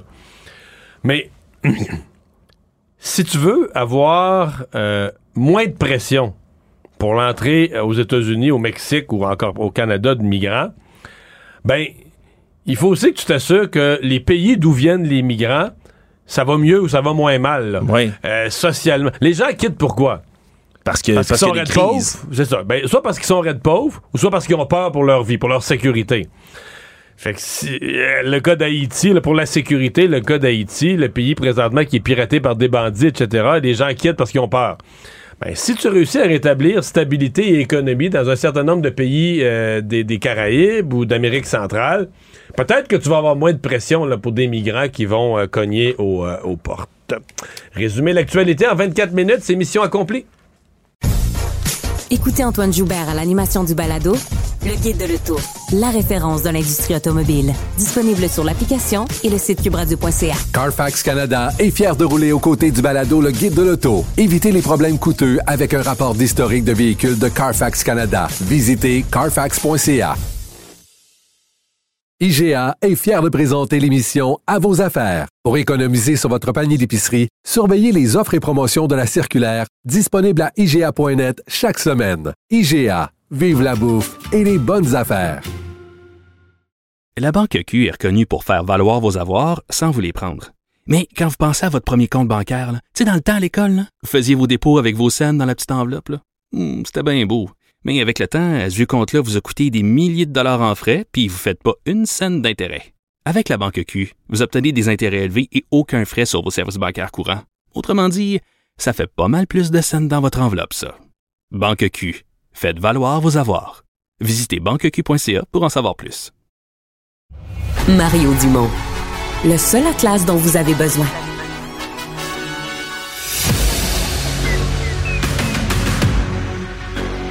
Emmanuel Latraverse. J'ai pas de problème philosophique avec ça. Mario Dumont. Est-ce que je peux me permettre une autre réflexion? La rencontre. Ça passe comme une lettre à la poste. Et il se retrouve à enfoncer des portes ouvertes. La rencontre, la traverse, Dumont. Bonjour Emmanuel. Bonjour. Alors, tu veux me parler de Madame Brochu, la présidente d'Hydro-Québec, qui quitte ses fonctions. Oui, départ fracassant, mais euh, poli et euh, sans casser, euh, sans brûler des ponts. Je pense que c'est comme ça qu'on peut euh, dire ça. J'ai bien hâte d'entendre Mme Brochu, là, qui va être en onde à TVA LCN et à TVA à 17h15 là, pour entendre de sa voix. Mais semble-t-il qu'elle a juré à ses employés que ça n'a rien à voir, c'est pas indifférent avec M. Fitzgibbon, on se rappellera, qui est devenu ben, super ministre pour avoir la main mise euh, sur les grandes orientations stratégiques euh, d'Hydro-Québec. Et Mme Brochu, qui, face à ses employés, serait même allée jusqu'à euh, donner son vote de confiance, si on veut, au, à l'espèce de comité là, de direction commis sur pied, M. Legault. Tu te rappelleras où il y a autour de la table le ministre des Ressources naturelles, Mme Brochu, M. Fitzgibbon, pour qu'on... Donc, elle quitte sans désavouer la stratégie du gouvernement, mais dans les faits, c'est ça quand même. Pourquoi? Parce que qui est clair, c'est qu'on est passé d'un gouvernement Legault, tu sais, qui allait comme rentrer un peu avec ses gros sabots, là, puis décider ce que Hydro-Québec va faire, à un gouvernement qui se rend compte que s'il veut aller au fin, au bout de ses projets, je pense, euh, avec Hydro-Québec, il faut revoir toute la loi qui encadre Hydro-Québec. Donc, on parle en coulisses au gouvernement de dépoussiérer le modèle de gouvernance, de rendre Hydro-Québec plus agile. Mais finalement, derrière tout ça, il y a un choc de vision là, entre est-ce qu'Hydro-Québec est le fournisseur de l'énergie des Québécois et le, le, le gardien de cette énergie-là, ou est-ce qu'il devient carrément un moteur et un levier de développement économique à beaucoup plus large échelle, ce qui semble être ce que veut en faire le gouvernement? Je pense que si Mme Brochu avait envie d'embarquer dans l'aventure, elle serait restée là. Mais son départ, là, prends-le de tous les bords, peu importe les mots qu'elle emploiera, qu'elle emploiera pour euh, l'expliquer, c'est un échec et un embarras pour le gouvernement Legault. Là. Moi, je vois ça comme ça. Là. Euh, et la nomination du successeur va être un embarras parce que là, tout le monde, tous les partis d'opposition, puis nous autres aussi, là, on va être, on va être avec notre loupe pour savoir est-ce qu'on vient de nommer un pantin, une personne qui va être à la solde du, du de, de, de Pierre Fitzgibbon, etc. Oui, puis je pense que c'est doublement un échec pour le gouvernement qu'il faut pas oublier que c'est M. Legault personnellement qui l'avait convaincu hein, d'aller à la tête d'Hydro-Québec, si ma mémoire est bonne. là. Donc, c'est pas comme si elle s'était portée euh, candidate dans l'appel de candidature, puis que c'est... Non, non, c'est M. Legault qui est allé la chercher, c'est M. Legault qui l'a convaincu. Puis c'était un gros coup, là. Souviens-toi de son arrivée. Souviens-toi de son ben arrivée. C'était wow, là. Puis là, trois ans après, elle dit, ben, savez-vous, les boys, là, moi, j'ai pas envie de continuer dans l'aventure avec vous. C'est et à ce chapitre-là, elle le fait avec grâce, elle le fait avec dignité, elle le fait de manière très professionnelle, on s'entend, là, c'est pas un bébé là, qui claque la porte. Mais le désaveu, il est là pareil, inévitablement. Mais entre toi et moi, s'il y avait le PDG d'une autre compagnie québécoise, canadienne, tu veux pas, tu, c'est une femme intelligente, elle veut pas, elle, se promener avec une casquette sur la tête, je suis l'ennemi de Pierre Fitzgibbon et François Legault, là. Non, puis objectivement, euh, c'est une femme qui est issue du monde des affaires. Là, et dans le monde des affaires, c'est très rare qu'on brûle les ponts puis qu'on qu'on met des bombes euh, en, en quittant. Là, euh, c'est pas si grand que ça le monde des affaires. C'est minuscule le monde des affaires au Québec. C'est pas si grand que ça au Canada. Euh, c'est, je pense que c'est sa, c'est sa, c'est sa réputation à elle-même qu'elle préserve en le faisant de manière aussi euh, léché avec autant euh, de classe euh, qu'on le voit jusqu'ici. On l'écoutera euh, dans une quinzaine de minutes là, sur nos ondes à TVA. Reste que, je le disais, qui va la, tu sais, là, on peut supputer, qui ben, va la remplacer? Ça, c'est le gros problème, parce que, et c'est un double problème. Si elle était partie, mettons, dans un an, OK, ou si elle était partie l'an dernier, la question va toujours se poser, tu sais, quand on connaît les ambitions du gouvernement. Mais là, le gouvernement est en train de réécrire toute sa vision comme mandataire de l'État, parce que le gouvernement est, libre de changer le mandat, la gouvernance au Québec, etc. ça appartient aux Québécois, là, puis le gouvernement est élu, là, c'est pas Sophie Brochu, puis c'est pas le PDG d'Hydro-Québec qui est redevable aux Québécois, c'est le gouvernement, il a le droit de le faire. Mais là, pendant qu'il fait ça, il va choisir un PDG. Plus, il va choisir un président du conseil d'administration.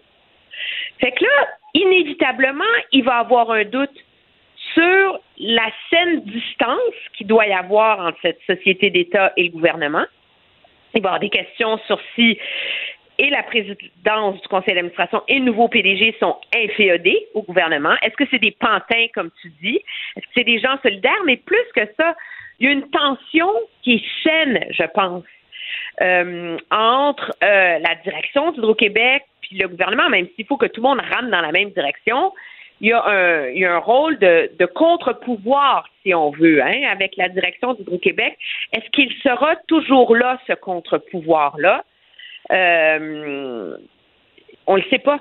Puis ça dépend du, du pedigree de la personne que le gouvernement va nommer, mais la barre va être assez haute, là, parce qu'il va falloir succéder à Sophie Brochu, qui est quand même une des plus grandes femmes d'affaires que le Québec ait connues, là. Alors, c'est pas c'est pas évident, ça va être difficile comme exercice pour le gouvernement. Puis je pense que pendant au moins un an, un an et demi, peu importe qui sera nommé, il y aura ce doute qui plane sur la tête du successeur de Mme Brochu. Il y aura à Ottawa enquête parlementaire sur les contrats McKinsey. Oui, McKinsey, qui est la grande firme de consultants internationaux, là, qui est comme, euh, je veux pas céder aux, théories de conspiration, mais tu sais, quand les gens pensent que des, euh, que des, des, forces de l'ombre qui influencent les gouvernements, là, ben, souvent ils pensent à une firme de consultants un peu comme McKinsey, euh, qui a conseillé le gouvernement Legault aussi, il faut le dire, mais la réalité, c'est que sous le gouvernement Trudeau, je veux dire, ça a explosé, mais monumentalement. C'est 20 fois plus de contrats à McKinsey depuis que M. Trudeau est au pouvoir que pendant que les conservateurs étaient là. Puis pire que ça, dans la dernière année seulement, il y a eu plus de contrats à McKinsey que depuis le début du mandat du gouvernement Trudeau, puis on n'en sait pas grand-chose. Ouais. Puis là, il y a, l'ampleur, la proportion de ces contrats-là qui est allée à un seul ministère, l'immigration. C'est pas nécessairement celui qui va le mieux. Ben non, ben d'autant plus que, rappelle-toi, l'idée de 100 millions de Canadiens, on l'associe au Century Initiative que dirige Dominic Barton, mais ça date d'avant ça. Parce qu'en 2015, M. Trudeau avait nommé Dominic Barton, qui était le PDG de McKinsey, comme le président de son conseil économique. C'est ce comité-là qui a accouché de l'idée sur l'immigration. Après ça, M. Barton quitte McKinsey, s'en va en Chine. Puis là, il revient, puis il est à la tête de cette espèce de grand lobby pour un, un Canada Puis McKinsey reçoit les contrats pour euh, restructurer le ministère de l'Immigration qui, qui met en place cette politique-là. Mais il y, a, deux problèmes. D'un, il y a un problème de transparence avec ça. Là. Parce que oui, il y a des contrats, on sait ce que c'est. Je te donne un exemple, tu vas adorer le langage. 5,7 millions à la Défense nationale, puis là, je te cite, pour faire progresser l'évolution culturelle au moyen d'une analyse des intervenants. 1,6 million pour faire progresser l'évolution culturelle au moyen de l'élaboration d'un cadre de diversité, d'équité et d'inclusion. Ce contrat-là d'1,6 million, là, ça frappe au cœur du problème avec ces consultants-là. Et tu m'expliquer pourquoi un gouvernement fédéral qui a un ministère voué à la diversité, l'inclusion et le multiculturalisme a besoin d'embaucher une firme externe pour accoucher à, aux forces armées canadiennes d'une politique d'inclusion et de diversité. Mais ça, c'est un peu ce que. Ouais. Là, ils sont bourrés de monde. Là, ben ouais, mais c'est un peu ce que François Blanchet a fait valoir aujourd'hui. Est-ce que les contribuables payent en double? Est-ce qu'on paye, est qu'on paye des hauts fonctionnaires, des sous-ministres, des gens qui sont censés donner l'orientation au ministère, puis soit en parallèle, euh, parce qu'on les trouve pas bons, ou soit au-dessus de leur tête, ou euh, quelqu'un d'autre. On fait faire des, le, le, le vrai travail à des consultants, là. Oui, mais le gros avantage, c'est comme c'est des contrats privés, ben c'est pas soumis à la loi de l'accès à l'information et à tout le reste et à toute la reddition de comptes qui vient avec des ministres, des cabinets de ministres, puis de la fonction publique. Puis la réalité, c'est qu'il faut pas se leurrer. On dit ah mais c'est les hein? je veux bien, mais en France où il y a eu un immense scandale autour de ça parce que c'est un milliard de contrats qui ont été donnés en France, c'est hallucinant. Le Sénat a fait une enquête puis ils se sont rendus compte que dans un contrat sur quatre de McKinsey, le travail non seulement le travail non seulement était de moins bonne qualité que celui de la fonction publique, mais il était complètement inacceptable. Alors, c'est pas comme ça en plus, quand tu donnes de l'argent à ces gens-là, c'est génial. Puis la frise sur Sunday, c'est qu'il y a des contrats McKinsey du gouvernement qui sont des contrats ouverts. Fait qu'on ne sait pas c'est combien, c'est pour jusqu'en 2100. Hmm. Je te dirais, euh, il y a un côté, là, je comprends que c'est demandé comme une enquête, c'est un reportage journalistique, mais moi, euh, tu sais, les contrats sans appel d'offres, bon, ça peut exister. Là. Des fois, il y a des affaires qui sont dures à résumer dans un appel d'offres, dans les demandes de consultation. À la limite, je peux comprendre ça, mais pour moi, il n'y a rien de plus normal que s'il n'y a pas eu appel d'offres pour aller chercher le plus bas soumissionnaire, il n'y a rien de plus normal, dans le fond, de compenser par un, processus après coup de reddition parlementaire, de reddition de comptes devant le Parlement. C'est-à-dire que s'il n'y a pas eu d'appel d'offres pour aller au plus bas soumissionnaire, ben que posteriori, les parlementaires vont aller voir euh, quel travail s'est exécuté, combien ça a coûté, euh, qu'on aille voir après coup ce qu'il y a eu de fait. Là. Ben ça, c'est si le but de l'exercice était d'être transparent. Or, ce qui semble évident, c'est que le but de l'exercice, c'est semble également de se soustraire à l'exercice de transparence. Est-ce que toi, tu penses que si le gouvernement n'était pas minoritaire, il n'y aurait jamais eu d'examen parlementaire de ça? Jamais. Jamais. Jamais, jamais, jamais, jamais. Ben, peut-être s'il y aurait eu scandale et pression populaire qui fait qu'éventuellement ça finit par arriver, mais objectivement, là, j'en doute fortement. Ouais. Ça va être intéressant à suivre, en tout cas. Puis c'est les genres de moments où on voit que les partis d'opposition sont capables de travailler ensemble pour, euh, pour aller au fond des choses sur des enjeux importants. exactement. Merci, Emmanuel. Au revoir. Au revoir.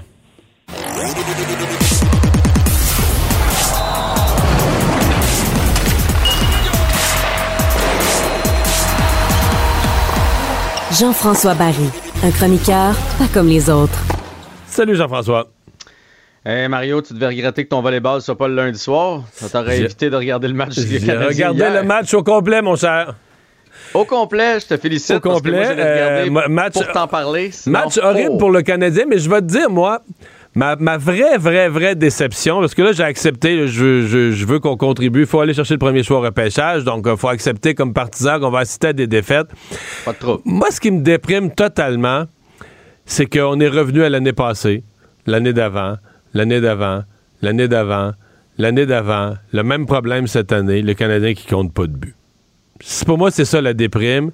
Euh, tu dis, écoute, c'est rendu dans l'ADN de l'équipe. Euh, on change de coach, on change de tout. Le Canadien comptait pas de but l'année passée, comptait pas de but l'année d'avant. C'est devenu la norme. Le Canadien est une équipe qui compte pas de but. Puis cette année, on a Caulfield, on a un joueur, mais le Canadien est devenu, écoute, depuis la mi-novembre, une équipe qui compte pas de but. Chaque but est un événement. Même ces, derniers temps, dans les matchs de 9-2, ben, il faut pas se cacher, le Canadien a compté. Quand l'autre équipe mène par 5, par 4, par 5, par 6, l'autre équipe relâche un peu à défensif. À un moment donné, tu ramasses un petit but, un petit garbage but à la fin, là, un, un but facile. Mais le Canadien est presque blanchi soir après soir. Il y a samedi soir qui en ont compté, mais sinon, c'est pas de but du tout, du tout, mm. jamais. On, le, on en parlait en début d'année que ça pouvait pas être juste sur un, trio, tu te souviens, parce qu'à un moment donné, les autres équipes, tu sais, les, autres, les bonnes équipes font ça comme ça. Ça, c'est connu, le début de saison, c'est pour ça que le Canadien est souvent bon en début d'année, parce que nous autres, on part fort, puis après ça, puis là, les systèmes se mettent en place et ça devient de plus en plus difficile de compter des buts. Et là, le trio de Suzuki, il est muselé. Suzuki est moins bon, il a l'air fatigué, et lui muselé, puis les autres, il en compte pas depuis le début de l'année, Mario. C'est pas nouveau, c'est pas revenu. Euh, Dvorak qui est mauvais depuis qu'il est arrivé ici. Drouin, il en compte pas depuis qu'il est arrivé ici. Euh, Armia, c'est la même chose. Excuse-moi, des, relents de, grippe. Euh, on peut tous les nommer. ça va prendre un grand ménage. Je pense pas que cette fois-là, c'est à cause de Martin Saint-Louis je pense que Martin Saint-Louis les laisse jouer. Il y a eu des entraîneurs qui les laissaient pas jouer puis qui prônaient on va se fier sur Carey en arrière, on va fermer le jeu, puis on va essayer de la gagner 2 à 1. Je crois pas que c'est le plan. Le plan présentement, c'est que c'est un manque de talent à l'attaque un manque de talent à la défense parce qu'on sous-estime toujours que le jeu il part de la défense. Lorsque l'ailier a une belle passe pour une sortie de zone versus lorsqu'il lorsqu'il l'a à hauteur des culottes ou dans baie vitrée pour partir, ça va beaucoup moins bien. Donc on n'a pas de corps arrière et le pourcentage de buts qui se marque sur l'avantage numérique dans la Ligue nationale, c'est impressionnant. Le Canadien n'en marque pas non plus en avantage numérique, entre autres parce qu'on n'a pas de corps arrière. Et si tu as remarqué hier le Kraken, c'est un rouleau toutes les lignes peuvent compter. Fait que des fois, la première ligne, elle va pas compter, mais là, elle met du momentum dans la zone. Elle fatigue nos joueurs. La deuxième ligne arrive, même chose. Puis là, la troisième, elle, la récolte. On n'a pas ça chez le Canadien. On n'a pas de rouleau depuis des années. Puis c'est là qu'on se rend compte que la... ça va être long. sais, on pensait en début d'année, hey, peut-être une reconstruction rapide. Finalement, Suzuki, Goulet, euh, Caulfield vont nous faire sauver du temps. Non, non, ça, ça va être long. Il manque beaucoup, beaucoup de pièces de puzzle. Et je ne sais pas si Martin Saint-Louis va avoir cette patience, soit du temps passe. C'est une bonne question. Si, l'équipe euh, commence à gagner juste en 2025, là. Ouais. Ouais, c'est une bonne question. Hey, parle-moi du, euh, du, CF Montréal qui a eu une 24 heures assez difficile. Ah, ben un 24 heures, je, te dirais. Un 12 heures, oui, quasiment. Oui, un 12 heures, ça n'a pas été long, mais je veux dire, dans les dernières semaines, c'est assez difficile pour le CF Montréal, qui pourtant ont connu une, une belle année. On avait le goût de s'acheter des billets pour aller voir, là, perd le coach, euh, perd des joueurs, vend des joueurs, accepte de l'argent en échange, fait des transferts. Et là, on y va de cette bourde hier. Donc, on, on donne un poste à Sandro Grande, qui a déjà fait partie de l'Impact de Montréal. Euh, et, bon, ça fait un bout de temps qu'il est entraîneur euh, dans les, dans les mineurs, tout ça. Puis on lui donne le poste d'entraîneur euh, de la réserve, donc de l'équipe de réserve. Et là, ben ça, Sandro Grande, c'est le joueur qui avait tweeté euh, lorsque Pauline Marois a failli se faire euh, tuer au Métropolis. comme quelque chose comme bien tenté, t'as as juste manqué ta cible, prochain coup, ça va y être, là, quelque chose comme ça. c'est pas banal quand même, tu sais, on, dit des propos inacceptables, quelqu'un peut avoir des propos malheureux, politiquement, mais là, tu souhaiter la mort de quelqu'un. Dans le cas d'un attentat, Mhm. de dire ben c'est plate qui a été raté de sauter la mort. C'est sûr que ça prend des grosses, grosses, grosses excuses. Là. Ben c'est ça. Je pense que c'est ça le pire. C'est que c'est pas vraiment excusé. Il a même nié. Il a dit que son compte avait été piraté. Mais là, aujourd'hui, M. Gervais, aujourd'hui, a reconnu qu'il n'y a pas de piratage de compte. Non, non. Donc, on n'a pas senti le remords euh, et tout ça. Et euh, euh, j'espère que M. Gervais est bien rémunéré parce qu'il passe son temps à éteindre des feux depuis qu'il est à la barre des relations de presse et tout ça. De, il est VP là, du, du, CF Montréal. Donc, aujourd'hui, ce qu'il a dit, c'est le jugement altéré par la volonté de donner une deuxième chance a causé le, tort qu'on vient de, de, causer. Donc, on a congédié Sandro Grande. Il a dit on a commis des erreurs, on a manqué, on a eu un manque de sensibilité euh, mais il reste un dommage. Mais il reste une tâche. Puis on dirait que c'est. Puis je veux pas m'acharner sur eux autres. Je veux que ça fonctionne, le CF Montréal, mais c'est de tâche en tâche. Euh, que Sandro Grande, lui, se dise euh, oui, je veux revenir, c'est une chose, mais que le CF Montréal, de leur côté, se dise ouais, je pense que c'est une bonne idée d'aller de l'avant avec lui. Ça devrait passer sous silence ce qu'il a écrit sur les médias sociaux il y a dix ans. ben non, c'était bien mal connaître le Québec et ses, ses dirigeants. Donc, triste histoire, triste fin triste histoire. Non, non, c'est le logo, c'est le logo, c'est le nom de l'équipe. Tu sais, si on prend les dernières années, c'est des départs malheureux, c'est ceci, c'est cela, c'est des mauvaises nouvelles. Les ultras, les 16, 42 ou 32, la chicane avec les partisans, c'est malheureusement que du négatif présentement. Hey, Joey Sapito qui descend dans le vestiaire, etc. Et je sais que tu as travaillé sur la loterie. On va s'en parler demain, là, des pourcentages de chances d'avoir le premier choix. Salut. Écoutez Antoine Joubert à l'animation du balado Le Guide de l'Auto, la référence de l'industrie automobile. Disponible sur l'application et le site cubradio.ca. Carfax Canada est fier de rouler aux côtés du balado Le Guide de l'Auto. Évitez les problèmes coûteux avec un rapport d'historique de véhicules de Carfax Canada. Visitez carfax.ca. IGA est fier de présenter l'émission À vos affaires. Pour économiser sur votre panier d'épicerie, surveillez les offres et promotions de la circulaire disponible à IGA.net chaque semaine. IGA, vive la bouffe et les bonnes affaires. La Banque Q est reconnue pour faire valoir vos avoirs sans vous les prendre. Mais quand vous pensez à votre premier compte bancaire, tu sais, dans le temps à l'école, vous faisiez vos dépôts avec vos scènes dans la petite enveloppe. Hmm, c'était bien beau. Mais avec le temps, ce vieux compte-là vous a coûté des milliers de dollars en frais, puis vous ne faites pas une scène d'intérêt. Avec la banque Q, vous obtenez des intérêts élevés et aucun frais sur vos services bancaires courants. Autrement dit, ça fait pas mal plus de scènes dans votre enveloppe, ça. Banque Q, faites valoir vos avoirs. Visitez banqueq.ca pour en savoir plus. Casse-tête, devinette, mots croisés. Mario Dumont a la solution à tout. Cube Radio. En direct à LCN. Eh on va poursuivre la, conversation avec euh, Mario Dumont et Emmanuel Latraverse euh, au sujet du départ euh, annoncé de la PDG d'Hydro. elle serait bonne en politique, non, Emmanuel? les, libéraux les libéraux au Québec en ont fantasmé beaucoup. Je pense que c'est assez clair que ça ne l'intéresse pas. Euh, et je crois qu'elle a été assez euh, catégorique dans sa fin d'entrevue euh, avec toi. C'est peut-être justement ça pourquoi elle était une si bonne PDG d'ailleurs. Ouais. Les explications, euh, de façon générale, euh, t'ont convaincu, Mario? Ben, euh, oui. Non, Elle veut pas Disons qu'il y a des partir- choses, beaucoup de choses qu'elle ne peut pas dire. Euh, Regarde, elle veut pas partir. Non, réglons ça. Elle veut pas partir avec l'idée que puis qu'on puis de dire qu'il y a un malaise ou qu'il y a un désaccord avec le gouvernement. Je pense pas qu'il y en a un si gigantesque que ça. Mais Sophie, c'est installé là. L'idée est installée, euh, qu'il y a un certain malaise. Et son, dé- moi, en ce qui me concerne, son départ là, c'est extrêmement, c'est un gros malaise pour le gouvernement, Elle est extrêmement inconfortable pour le gouvernement. Ça va être compliqué de la remplacer. Souvenons-nous là, quand François Legault l'a recruté, c'était tout un coup. Là. Le Québec a fait, Oui, wow, là, de prestige.